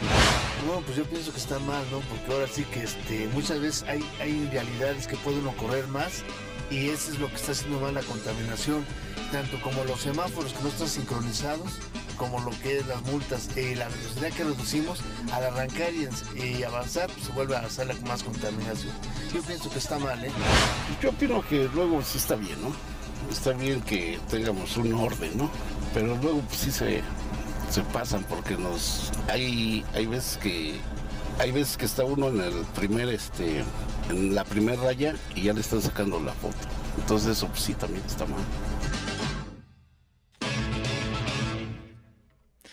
Una, dos con dieciséis minutos. Bueno, pues ahí está lo que usted opina. Mucha gente pues cree de alguna manera que son injustas estas, eh, estas fotomultas porque a veces pues no están infringiendo, digamos, de una manera grave y que apenas si empiezan a rozar la parte de cebras, pues ya viene la foto y viene, viene la multa. Que esto pues ha tenido también muchas críticas en cuanto a la, recaudación, ¿no? Que, se ha visto más un tema recaudatorio que otra cosa, pero bueno, eh, eso es lo que, lo que hasta el día de hoy tenemos y vigentes estas fotomultas, así que pues si no quiere que le llegue una de estas multas y tener que pagar cierta cantidad de dinero, pues habrá que respetar a pie y juntillas el, reglamento de, tránsito. Y es que, pues bueno, el secretario de Seguridad Pública capitalina, Irán Almeida, dijo que pues siguen vigentes estas fotomultas y no se reducirán los niveles de velocidad que marca el reglamento de tránsito. A muchos les ha pasado que van a 60 de velocidad y pues resulta que era un área de 50 kilómetros por hora y aunque esté despejado, pues hay que ir a 50. Así que, pues ni, ni modo, ni hablar, ¿no? Aunque sea en domingo a las 7 de la mañana, habrá que ir a esa velocidad, preguntan. Pues bueno, Posiblemente sí, ¿no? Si no, tendremos ahí la multa. El titular de la Secretaría de Seguridad Capitalina abundó que el mismo lapso se han aplicado 427 mil fotomultas por infringir diversas disposiciones del citado reglamento, como transitar exceso de velocidad y dar vueltas en lugares prohibidos. Y bueno, esto lo dijo hace unos días de diciembre de 2015 a la fecha, es ese periodo en el que se están contabilizando estas, estas fotomultas. Y además, bueno, lo importante dice es que el índice de accidentes automovilísticos se redujo en 18 18.3%, lo que permitió salvar 77, 77 vidas. Bueno, pues 427 mil fotomultas.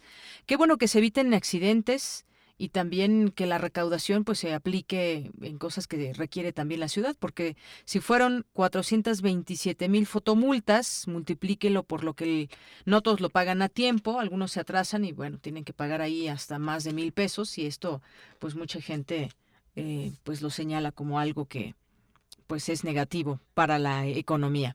Bueno, pues de aquí me voy ahora con mi compañero Abraham Menchaca porque eh, no, mi compañero Jorge Díaz tiene información justamente de las fotomultas. Vamos a escuchar. Deyanira, buenas tardes, buenas tardes al auditorio de Prisma RU. La molestia ciudadana se hace cada vez más evidente al reglamento de tránsito de la Ciudad de México, que no cumplió con las expectativas para mejorar la movilidad en la megalópolis, pues entidades como Hidalgo, Estado de México, Puebla y Querétaro se negaron a adoptar sus disposiciones. Pese a ello, las fotomultas y los límites de velocidad seguirán vigentes, pues según el secretario de Seguridad Pública de la capital, Irán Almeida Estrada, sus resultados han sido positivos. El funcionario explicó que desde diciembre de 2015 a la fecha se han impuesto 427 mil fotomultas por infringir dicho reglamento, principalmente por exceso de velocidad y vueltas en lugares prohibidos. Hoy las fotomultas continuarán aplicándose. Lo que ha generado la fotomulta son dos cosas fundamentales. Ha generado un nivel de conciencia de atención en todos los elementos de la movilidad. Estamos hablando del conductor de vehículo automotor, estamos hablando de los ciclistas, estamos hablando de los peatones, los motociclistas y los usuarios del transporte público. Este nivel de conciencia se está generando a través de la posible aplicación de una sanción. Sin embargo, estamos transitando a un nivel de madurez social muy importante en donde cada uno de los entes de la movilidad considera la existencia de los demás. Faltó reconocer que muchas de esas fotomultas fueron levantadas cuando el vehículo infraccionado permanecía detenido esperando la luz verde del semáforo más de 11.000 cámaras y 156 radares ubicados en diversas zonas de la Ciudad de México permiten que se registren las violaciones al reglamento de tránsito, aunque muchas de ellas estén en tela de juicio. Respecto a los límites de velocidad, no hay claridad, ni siquiera entre los integrantes del gobierno capitalino, mientras el jefe de la policía dijo que se mantienen los límites de velocidad la subsecretaria de Planeación de la Secretaría de Movilidad, Laura Ballesteros, declaró que se hace una revisión para reordenar vías primarias y secundarias para que no todas se midan con el mismo rasero. Para justificar la permanencia en las restricciones en la velocidad, el jefe de la Policía Capitalina señaló que los accidentes de tránsito disminuyeron más del 18% desde la instalación de las cámaras y radares en diciembre pasado. Sin embargo, el gobierno del Estado de México no opina lo mismo y determinó cancelarlas. Almeida Estrada informó que se tiene contemplado un acuerdo con el Estado de México y otras entidades no para unificar los niveles de velocidad, sino que cobren las multas que se aplicaron en la Ciudad de México a los vehículos automotores de esas entidades. El reporte que yo tengo de Yanira. Muchas gracias, Jorge Díaz, por esta información. Es decir, usted podrá circular, digamos, de una manera diferente en el Estado de México que en la Ciudad de México, si así lo desea, porque ya no va a haber estas fotomultas. Y bueno, pues ahora lo que se pide, escuchábamos en esta información, es que los del Estado de México que infringieron la norma aquí en la Ciudad de México se les cobre esta esta fotomulta. Bueno, vamos pasando a otros, a otros temas. Ha sido un mes negro para el empleo en 16 estados del país. La generación de empleos formales por entidad federativa tuvo su peor registro en el año durante julio de 2016. Revelaron cifras del Instituto Mexicano del Seguro Social. Esta información que hoy publica a ocho columnas el periódico Universal dice que de los 32 estados del país, la mitad reportaron cierres de plazas laborales formales durante el séptimo mes del año, una cifra que no se había observado desde en el presente ejercicio.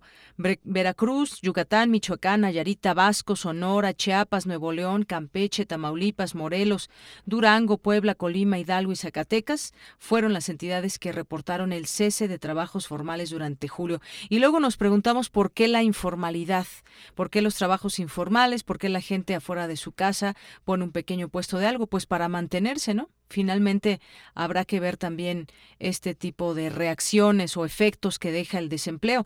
El caso más grave se dio en Veracruz, que, cerró 147 plazas diarias en promedio durante julio, es decir, entre 1 y 31 de dicho mes, esa entidad cesó 4.000 a 4.560 trabajadores registrados ante el IMSS, que bueno, pues de qué van a vivir.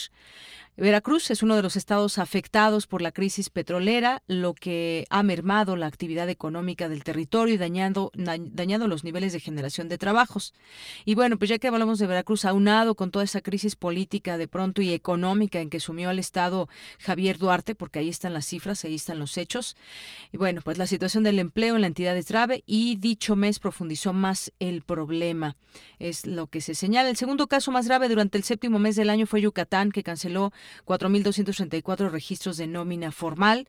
La más reciente evaluación del Grupo Observatorio México, ¿Cómo vamos?, puso a Yucatán en cifras negativas debido a su bajo crecimiento. Otros aspectos con calificaciones eh, negativas fueron las relativas a los datos de informalidad, donde aún son elevados los niveles y la diversidad laboral debido a que un porcentaje importante de estos dependen del gobierno federal.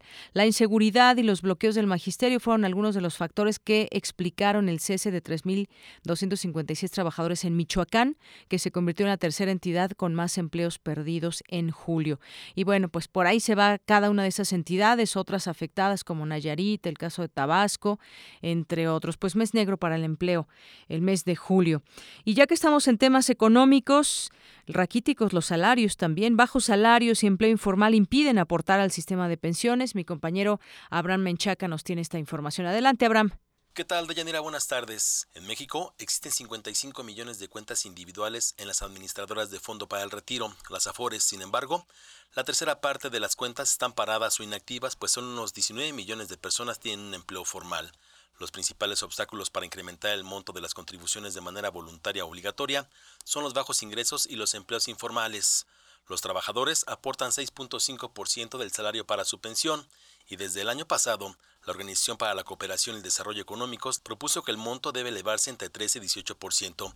Escuchemos al maestro Román Moreno Soto, académico de la Facultad de Estudios Superiores Aragón. Hay dos condicionantes fundamentales que tienen que ver con que los trabajadores mexicanos no puedan ahorrar. Una tiene que ver con, con, el poder adquisitivo, es decir, en 30 años el poder adquisitivo de los trabajadores mexicanos se ha reducido en 70%, situación que lo hace que, que no tenga condiciones de ahorrar. Y la otra condicionante tiene que ver con el, con el tipo de empleo que existe en el país. En nuestro país, los últimos 30 años, también por las reformas que ha habido, se ha dado privilegio y ha incrementado el subempleo, lo que en otros países se llama como outsourcing, situación que hace que entonces pues el trabajador no pueda entonces tener un esquema en el momento de, que, de que se retire. De Yanira, para el maestro Carlos Belti, académico del Instituto de Investigaciones Sociales del UNAM, el problema de la falta de ahorro también se ve acentuada por el envejecimiento poblacional. Que en países como el nuestro se torna en una problemática eh, que debe ser atendida de inmediato porque una gran proporción de los viejos en México carecen de recursos para enfrentar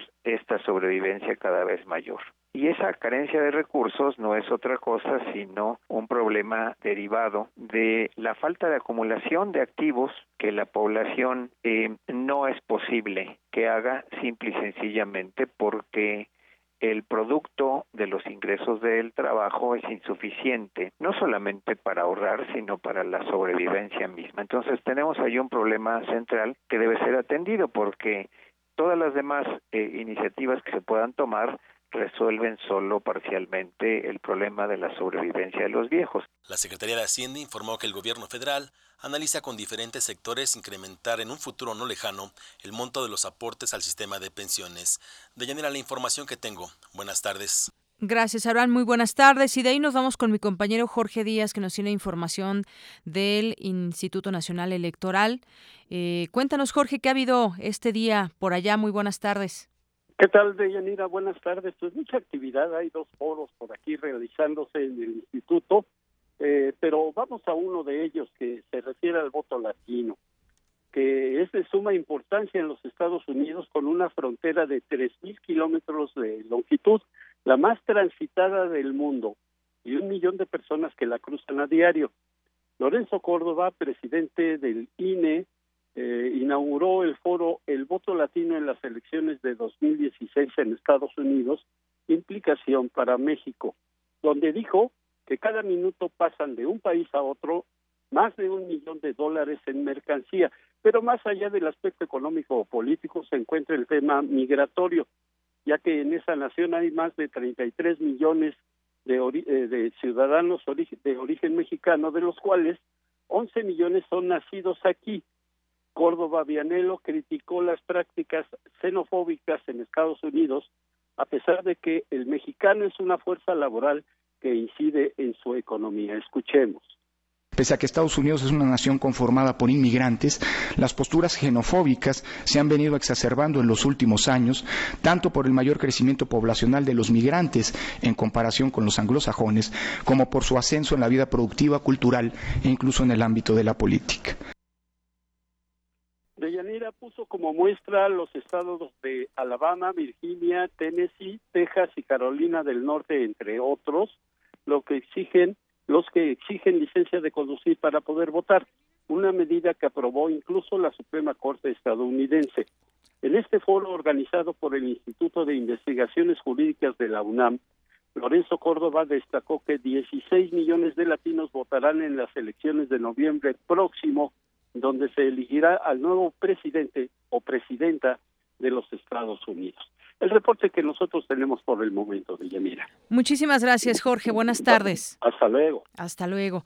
Bueno, pues ahí está lo que hubo hoy en el INE, estos foros. Y bueno, también, eh, ya que estábamos hablando hace unos momentos de economía, también ya ve que pues la Secretaría de Hacienda es muy meticulosa en esto de los números, cuando hay que hacer declaraciones y cuando hay que pagar, y si no pagas, pues te llegan los requerimientos y demás. Es algo que tienes que estar o cumples o cumples.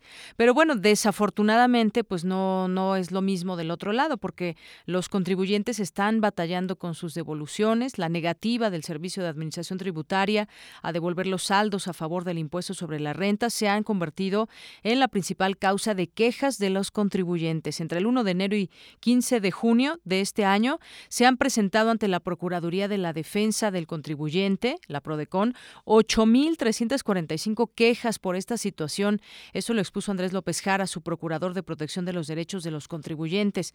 El monto asociado a la negativa de devolución del ISR por parte del SAT en los casos registrados por la Prodecon es de 462 millones 170 mil 945 pesos. Dice, la principal causa de las quejas es que después de hacer la declaración anual, el SAT le niega al contribuyente su saldo a favor del ISR y tarda mucho tiempo en resolverle.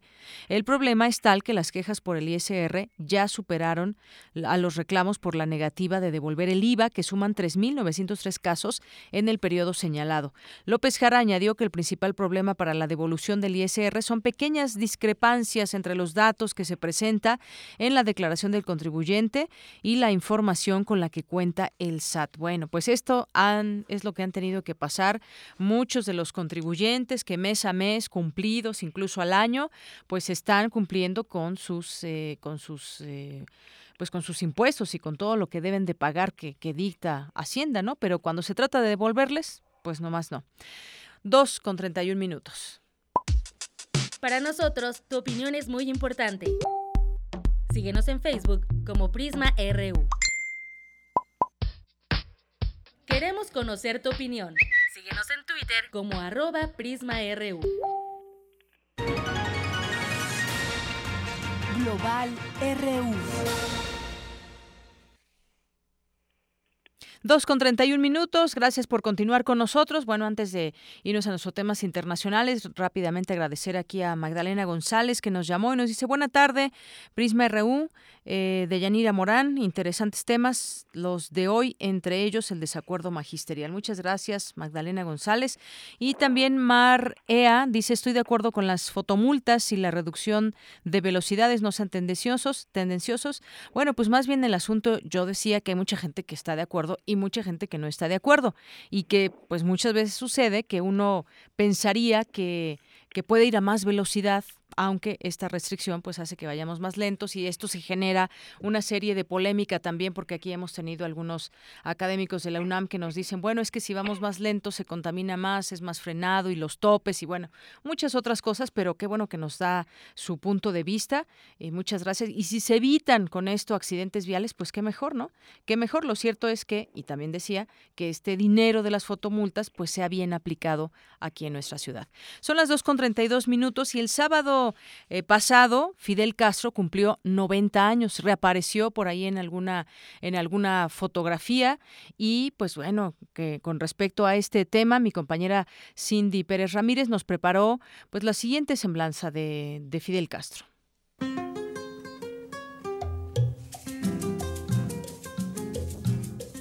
Estudiante distinguido y atleta muy popular. Va a estudiar derecho y no tenemos duda de que va a tener un futuro brillante. Así fue descrito en su anuario escolar Fidel Alejandro Castro Ruz, mejor conocido como Fidel Castro. El rebelde que vio pasar a 11 presidentes estadounidenses, se dejó la barba como símbolo revolucionario y lideró junto al Che Guevara la Revolución Cubana de 1959. Al derrocar a Fulgencio Batista, cumplió 90 años. Y en eso llegó Fidel, se acabó la diversión, llegó el comandante mandó a parar.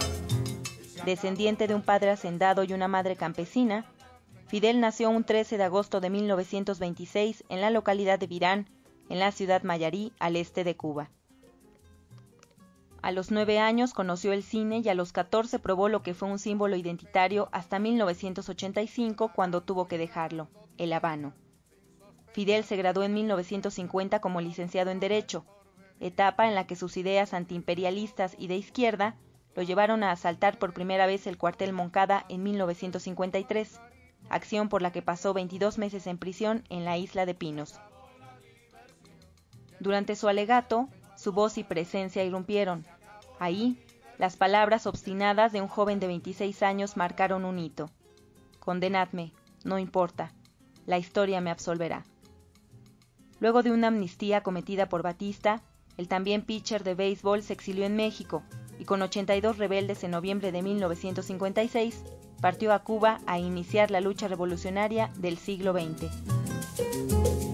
Aquí pensaban seguir tragando y tragando tierra, sin sospechar que en la sierra se alumbraba el porvenir, y seguir de modo cruel la costumbre del delito, hacer de Cuba un garito, y en eso llegó Fidel.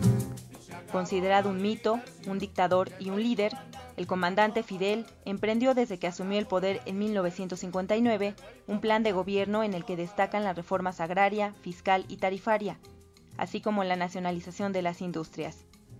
Poco a poco, su figura pasó el plano físico al imaginario colectivo, y es que dice, ha sorteado la muerte 638 veces.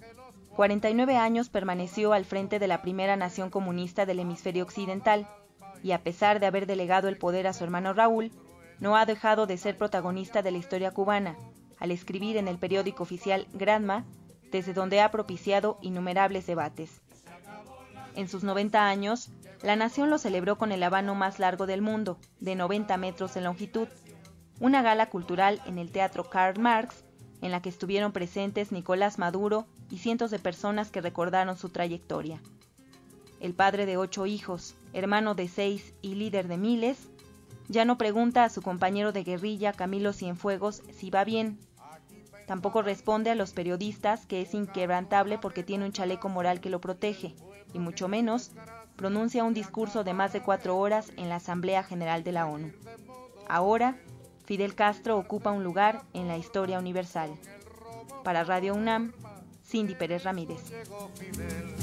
Y se acabó la diversión, llegó el comandante y mandó a parar se acabó la diversión.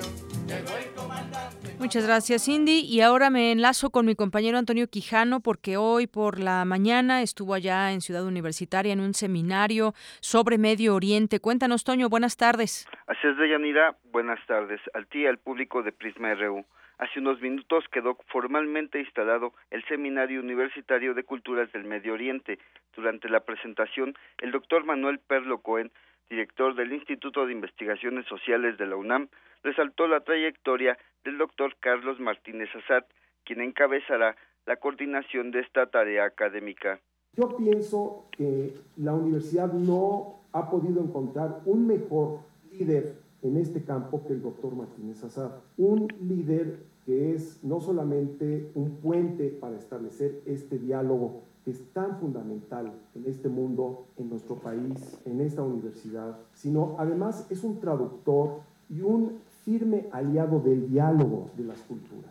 Eso es lo que me parece de enorme importancia y lo que le da una solvencia académica, intelectual y moral a la dirección que él va a ejercer en este seminario sobre culturas del Medio Oriente. El doctor Keno Yama, secretario de Desarrollo Institucional de la UNAM, dijo que el objetivo de este seminario es conocer y entender las culturas del Medio Oriente. El Seminario Universitario de Culturas del Medio Oriente se propone el conocimiento de, de, su diversidad cultural, la comprensión de su historia y su presente, y con ello contrarrestar la divulgación sesgada de hechos que se han convertido en las noticias más escabrosas de los medios internacionales. El SUCUMO lo hará manteniendo una mirada imparcial sobre la pluralidad y diversidad cultural, étnica, política, social y religiosa de sus países. En su oportunidad, el doctor Martínez Assad indicó que el seminario tiene por objetivo comprender esta región más allá de estereotipos.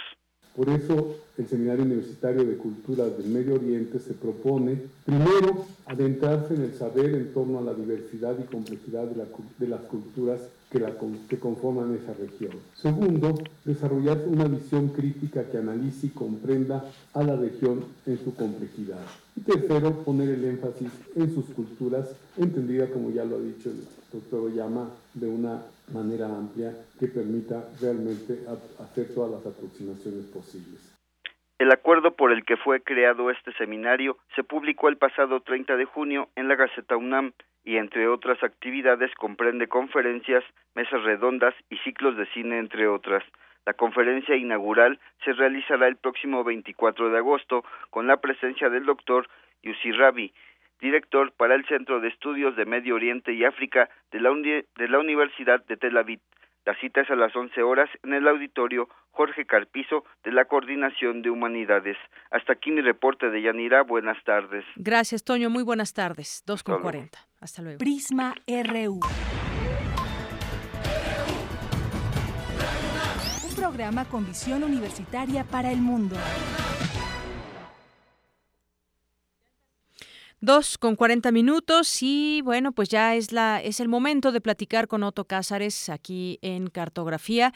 Y bueno, justamente ayer platicábamos un poco vía redes sociales, vía Twitter acerca de esta fiebre olímpica que todavía está y que estamos muy a la expectativa también qué va a pasar con los mexicanos y demás. Y hoy su tema va a ser justamente acerca de la fama, de la noción de triunfo, de trofeo y de la invención de medallas, eh, en fin ¿Cómo estás, Soto? Y desde Bellas Artes hasta allá te saludamos. Muy buenas tardes.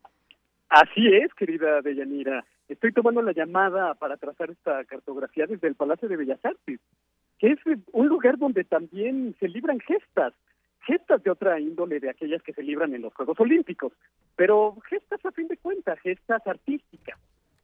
En realidad, como no tomarnos como una gesta, yo diría casi olímpica, aquel mi bemol, que es la nota más alta y peligrosa que pueda dar una soprano espinto, como la dio María Callas aquí en el año 1951, que es un verdadero récord olímpico artístico.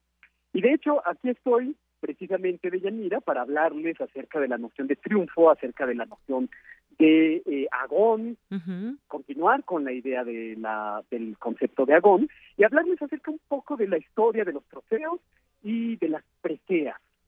Eh, y aquí en Bellas Artes eh, también habitan como fantasmas algunos dioses. Ahí está María Cala, Tita Rufo, José Clemente Orozco. Estoy parado frente a la nueva democracia de Siqueiros, pero allá en el Olimpo Deportivo también hay dioses profanos. Ahí está Michael Phelps, Usain Bolt, Katy Ledecky, eh, Ibargüen, etcétera.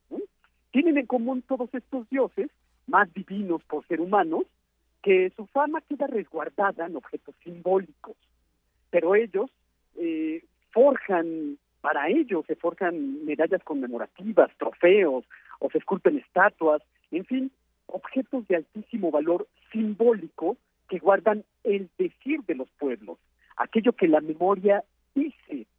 Milón de Crotona es probablemente el atleta griego más celebrado de todos y el que se recuerda con mucho mayor afán. Era pancraciasta, es decir, practicaba una lucha a brazo partido mezclado con el pugilato, con el pugilismo. Y a Milón de Crotona le, le erigieron bastantes estatuas, pero después fue abandonado a su suerte en un árbol, y esta historia es maravillosa de contar. Eh, para hacer una demostración de sus fuerzas, Melón de Crotona, ya retirado de las competencias olímpicas, abrió por la mitad un árbol y se colocó en medio de este árbol abierto, abriendo los brazos, sosteniéndolo con la fuerza de sus brazos. Ya las venas de los brazos le saltaban, ya parecían serpientes eh, enredadas a su cuello por la fuerza que estaba haciendo, pero Milón de Crotona resistió la inercia del árbol durante algunos minutos, pero después se dio a la fuerza. ¡Paz! Queda atrapado entre las ramas de un árbol. Y Milón de Crotona, que fue el gran héroe de los Juegos Olímpicos, fue el reír del populacho que lo apedreó y se burló de él. Ay, y todas sus preseas, todas las preseas de Milón de Crotona se habían quedado en casa. Precisamente eh, las medallas son las que resguardan el decir y se llevan en el pecho para recordarle al mundo lo que se ha dicho de ellos. Fue el gran historiador de la cultura Jacob Burckhardt quien sostuvo que los griegos, no solo en el atletismo, sino en las artes, en la filosofía, se gestaban competencias, también en los juicios legales o en los diálogos filosóficos habían enfrentamientos. Los griegos luchaban por ganarse la opinión favorable de los demás acerca de sus proezas físicas, acerca de su valor en el campo de batalla, de su habilidad para escribir argumentos en la plaza pública. En una palabra, luchaban por obtener fama, que su nombre quedara indeleble en la memoria de los hombres, aunque descuidaran otros aspectos de la existencia. Hay una, un, gran momento de la Odisea Homérica en la que Ulises está fraguando su fama, ¿sí? pero la fragua mientras deja su casa vacía, exponiendo a su mujer Penélope, a los buitres y a los parásitos que intentaban hacerse con sus amores. De todos los triunfos, la noción de triunfo no griego, sino romano, es quizás la que perviva con más viveza en nuestra memoria. El triunfo romano tiene un carácter mucho más bélico que deportivo, ciertamente. El triunfo romano tenía que cumplir con ciertas características. Un general debía vencer a las tropas enemigas causándoles cuando menos cinco mil bajas contadas. Y después el, el general romano tenía que ser proclamado a voces imperatore, es decir, es el título que se le daba precisamente al, al ejército y a su general victorioso. Y era un requisito que el general nunca hubiera entrado a Roma para que pudiera acontecer una llegada triunfal por primera vez. El general entra a la ciudad de Roma en un carro tirado por caballos y vestido como Júpiter en medio de un fasto y de un bullicio completo. Lo seguían los carros con los despojos, el botín los prisioneros de guerra. Habían lanzas con carteles con eh, los nombres escritos de los pueblos vencidos. Hay una serie de grandes cuadros que pueden darnos una idea muy cabal, muy precisa de cómo eran estos carnavales triunfales en los, las pinturas de los triunfos de César del pintor Andrea Manteña. De modo que los famosos arcos del triunfo eran construcciones conmemorativas de este triunfo, con estas características de las que acabo de hablarles, y a través de sus puertas desfilaba el cortejo. En este cortejo traían trofeos, que eran precisamente las armas despojadas del enemigo. Eh, a veces se construían arcos, otras veces no. Se acuñaban monedas o preseas conmemorativas, camafeos, objetos, todos ellos que evocan el triunfo y que objetualizan, por así decir, la fama, lo que se dice de alguien. Exacto. Así es, y como incluso hoy, hoy sigue funcionando, ¿no? Estas eh, medallas que implica todo un esfuerzo llegar a, a, la de oro, la de plata, la de bronce, la expectativa, la competencia, todo esto que pues desde la antigüedad hasta nuestros tiempos hoy prevalece, aunque con distintos símbolos, con distintas formas, pero pues a final de cuentas lo vemos, ¿no, Otto? Y, y el hecho de que las preseas sean eh, oro, plata y bronce, sí. tiene una contigüidad con el tema de las tres edades del hombre, la edad dorada, la edad de plata y la edad de bronce. Tres estadios, tres eones de la humanidad en la que el hombre se va separando del origen, de lo primigenio, de lo puro. El oro sería precisamente lo más cercano a lo puro. Así es. Bueno, pues Otto, qué gusto platicar contigo como siempre y bueno, pues un enorme gusto también. Que te vaya muy bien allá en Bellas Artes. Gracias, les mando un fuerte abrazo desde aquí, viendo la nueva democracia de Siqueiros. Muy bien. Gracias, Otto, un abrazo. Hasta, luego. Dos con 48 minutos. Y bueno, pues de aquí me enlazo vía telefónica con Hugo Huitrón, él es director de Gaceta UNAM. Hoy vemos la Gaceta de este día, al rescate de aguas y arrecifes. El sargazo invade el Caribe. Meses antes se había platicado de este tema en todos los medios. ¿Qué pasaba ya en el Caribe? Cuéntanos eh, qué más, además de esto, trae la Gaceta el día de hoy. Hugo, bienvenido. Sí, muchas gracias. Buenas tardes, Deyanira. Sí, como lo mencionas, nuestra nota principal se informa que, que investigadores del Instituto de Ecología eh, realizan trabajos para la recuperación de cuerpos de agua y arrecifes en el Caribe mexicano, afectados por el cambio climático. explican cómo la llegada del sargazo, del sargazo, una macroalga, ha impactado a la región y propone nuevas líneas de manejo y conservación de ecosistemas.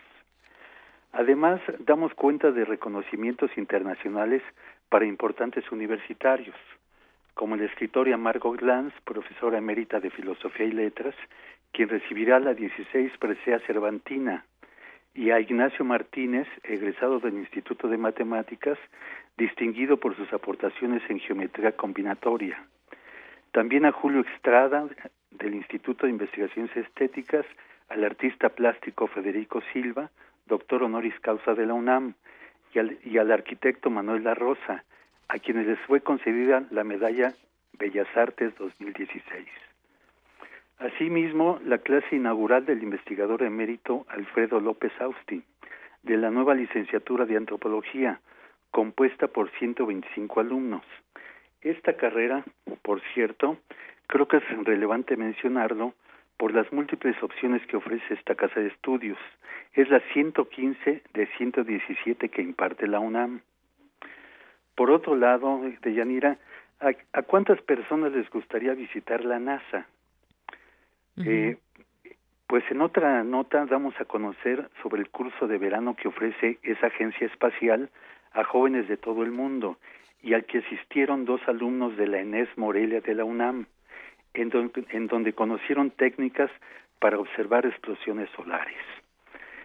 En deportes, eh, mencionamos que equipos Pumas que participan en la Liga Infantil de la ONEFA ganaron cuatro campeonatos en diferentes divisiones.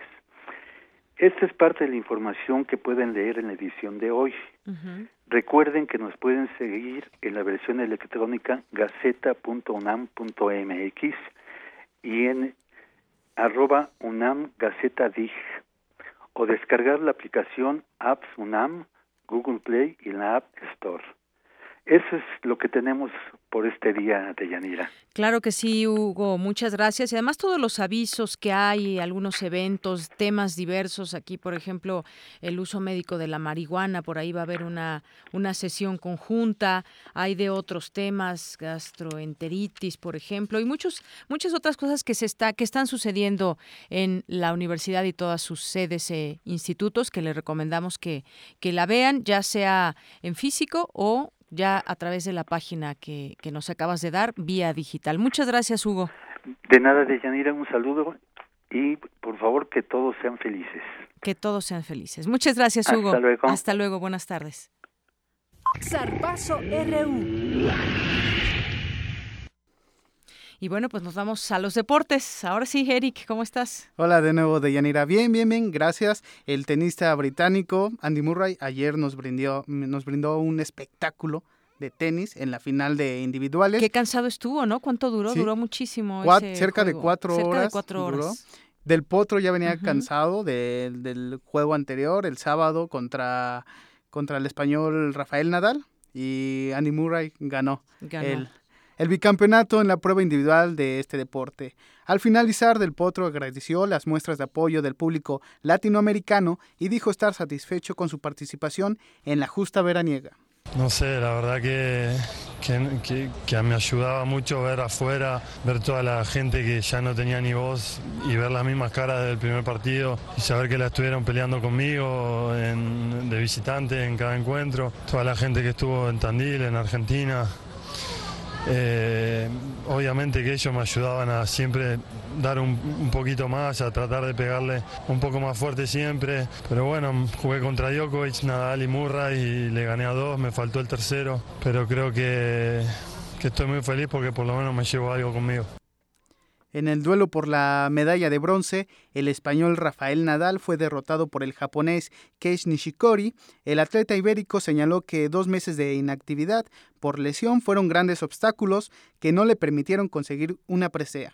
No, no he luchado hasta el final. Eh, estaba muy cansado, la verdad que desde el comienzo pues me ha costado mucho, ¿no? He estado muy bueno, vacío de energía, ¿no? Ha sido una semana pues durísima para mí, más después de dos meses sin competir, pero bueno, he hecho lo que he podido, no, no ha podido ser y nada.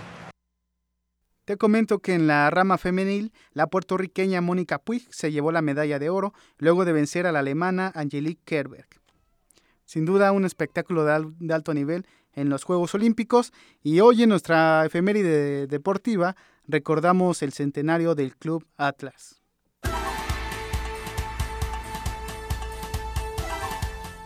El 15 de agosto de 1916, el Club Atlas fue fundado en la ciudad de Guadalajara, Jalisco.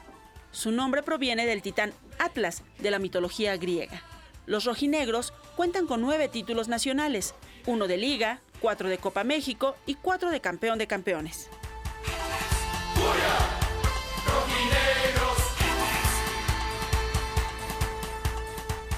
Como ves, pues el otro equipo de Guadalajara que juega en la segunda, en la, perdón, en la primera división, además de las Chivas, está cumpliendo 100 años, una historia pues muy peculiar la de Atlas porque lleva un campeonato en toda su historia. En, toda su historia.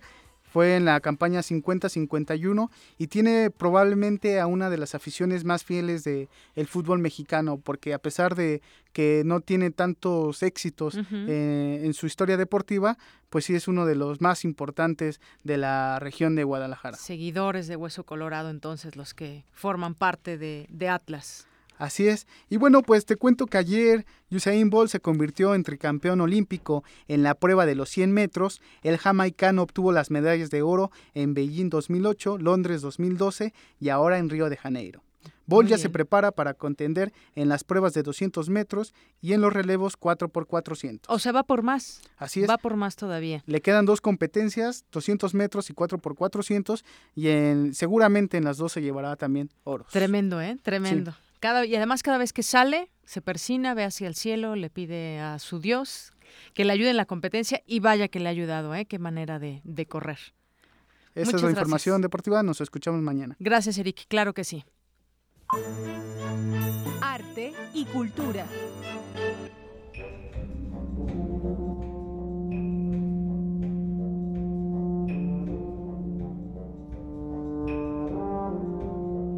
Sensemayá es lo que estamos escuchando de Silvestre Revueltas. ¿Qué nos tienes en cultura? Tamara, adelante. Así es, Deyanira, muy buenas tardes de nueva cuenta. El Conservatorio Nacional de Música cumple 150 años y el quinteto Silvestre Revueltas lo celebra con un concierto integrado por, por obras que van del periodo barroco al contemporáneo. Esta agrupación está integrada por estudiantes del Conservatorio Nacional de entre 19 y 26 años. Además, interpretará obras de Mozart, Bonis y Milde. Además, el pianista Iván Hugo Figueroa García es el invitado especial con estudio número 12, La vida sonríe, de Manuel M. Ponce. La cita es hoy a las 6 de la tarde en el Palacio de Bellas Artes, en la sala Manuel M. Ponce. La entrada es totalmente libre, ya tienen una opción para acudir en esta tarde. Gracias Dayanira y que tengan una excelente inicio de semana. Claro que sí, mañana nos escuchamos, Tamara. Y bueno, antes de despedirnos, ya está en la línea telefónica mi compañero Abraham Menchaca, que nos tiene pues lo último en la información. Adelante, Abraham, buenas tardes. ¿Qué tal, Deyanira? Buenas tardes. Te informo que el rector de la UNAM, Enrique Graue, dijo que el mundo global ya no puede concebirse solo con criterios nacionales. Esto durante la firma del convenio marco de colaboración entre la UNAM y Santander Universidades, así como del convenio entre Fundación UNAM la Fundación Mexicana para la Educación, la Tecnología y la Ciencia y el Banco Santander. Por otra parte, te informo que en Monterrey, el juzgado segundo de distrito en materia penal negó al exgobernador de Nuevo León, Rodrigo Medina, la suspensión definitiva del amparo promovido para impedir que fuera detenido, esto luego de acudir a la audiencia de imputación el martes pasado. También te informo que el gobierno de Chiapas designó al, exdirigente de la sección 7 del Sindicato Nacional de Trabajadores de la Educación, Fortino Vázquez Pérez, como comisionado especial para Chamula. De la información que tenemos. Muchas gracias, Abraham. Buenas tardes. Buenas tardes. Dos con cincuenta y ocho minutos. Bueno, pues parte de lo que nos mencionaba y que entrevistábamos hace, hace unos días a, al fiscal allá en Nuevo León, porque además hay mucha expectativa. Un estado que también se prendieron focos rojos por distintos temas y ya finalmente esta, pues es una nota importante. Negó un juez la suspensión de eh, definitiva del amparo que tenía Rodrigo Medina. Con esto, pues seguirá, como nos había dicho el fiscal, de manera, de manera corriente su, su proceso que se le tendrá tendrá que seguir las investigaciones en torno también al delito de peculado, que es un delito grave y del cual se le acusa allá en Nuevo León. Y además una de las, digamos, de las promesas con las que cambiaron de gobernador y llegó allá el famoso eh, Bronco, fue justamente en que pues la ley sería pareja para todos y se, se tenía que ir quien tuviera que ir a la cárcel, se iba a hacer de esta manera. Así que bueno, pues es una nota sin duda importante en este sentido. Y bueno, pues muchas gracias por habernos acompañado aquí en Prisma RU de Radio UNAM. Yo soy Deyanira Morán y a nombre de todo este gran equipo le deseo que tenga buena tarde, buen provecho, que nos acompañe mañana en punto de la una, de una a tres estamos y pues su opinión siempre es importante. Déjenos todos sus comentarios en arroba Prisma RU, vía telefónica o también a través de nuestro Facebook que es Prisma RU y también a través de, eh, nos escucha a través de www.radiounam.unam.mx y ya tenemos nuestro, nuestro podcast. Lo puede usted encontrar en a la carta a través de nuestra página de internet. Ahí, si usted quiere encontrar alguna de nuestras entrevistas, nuestros programas anteriores, pues lo puede, lo puede hacer. Muchas gracias y hasta mañana.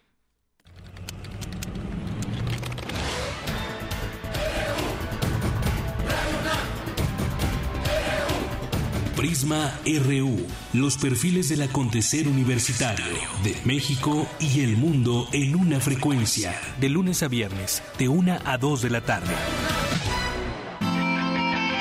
Radio UNAM, clásicamente informativa. ¿Y a ti? ¿A qué te suena la cultura? A gente, a México. Me suena a blues. Y a ti. A Radio UNAM. Clásicamente actual.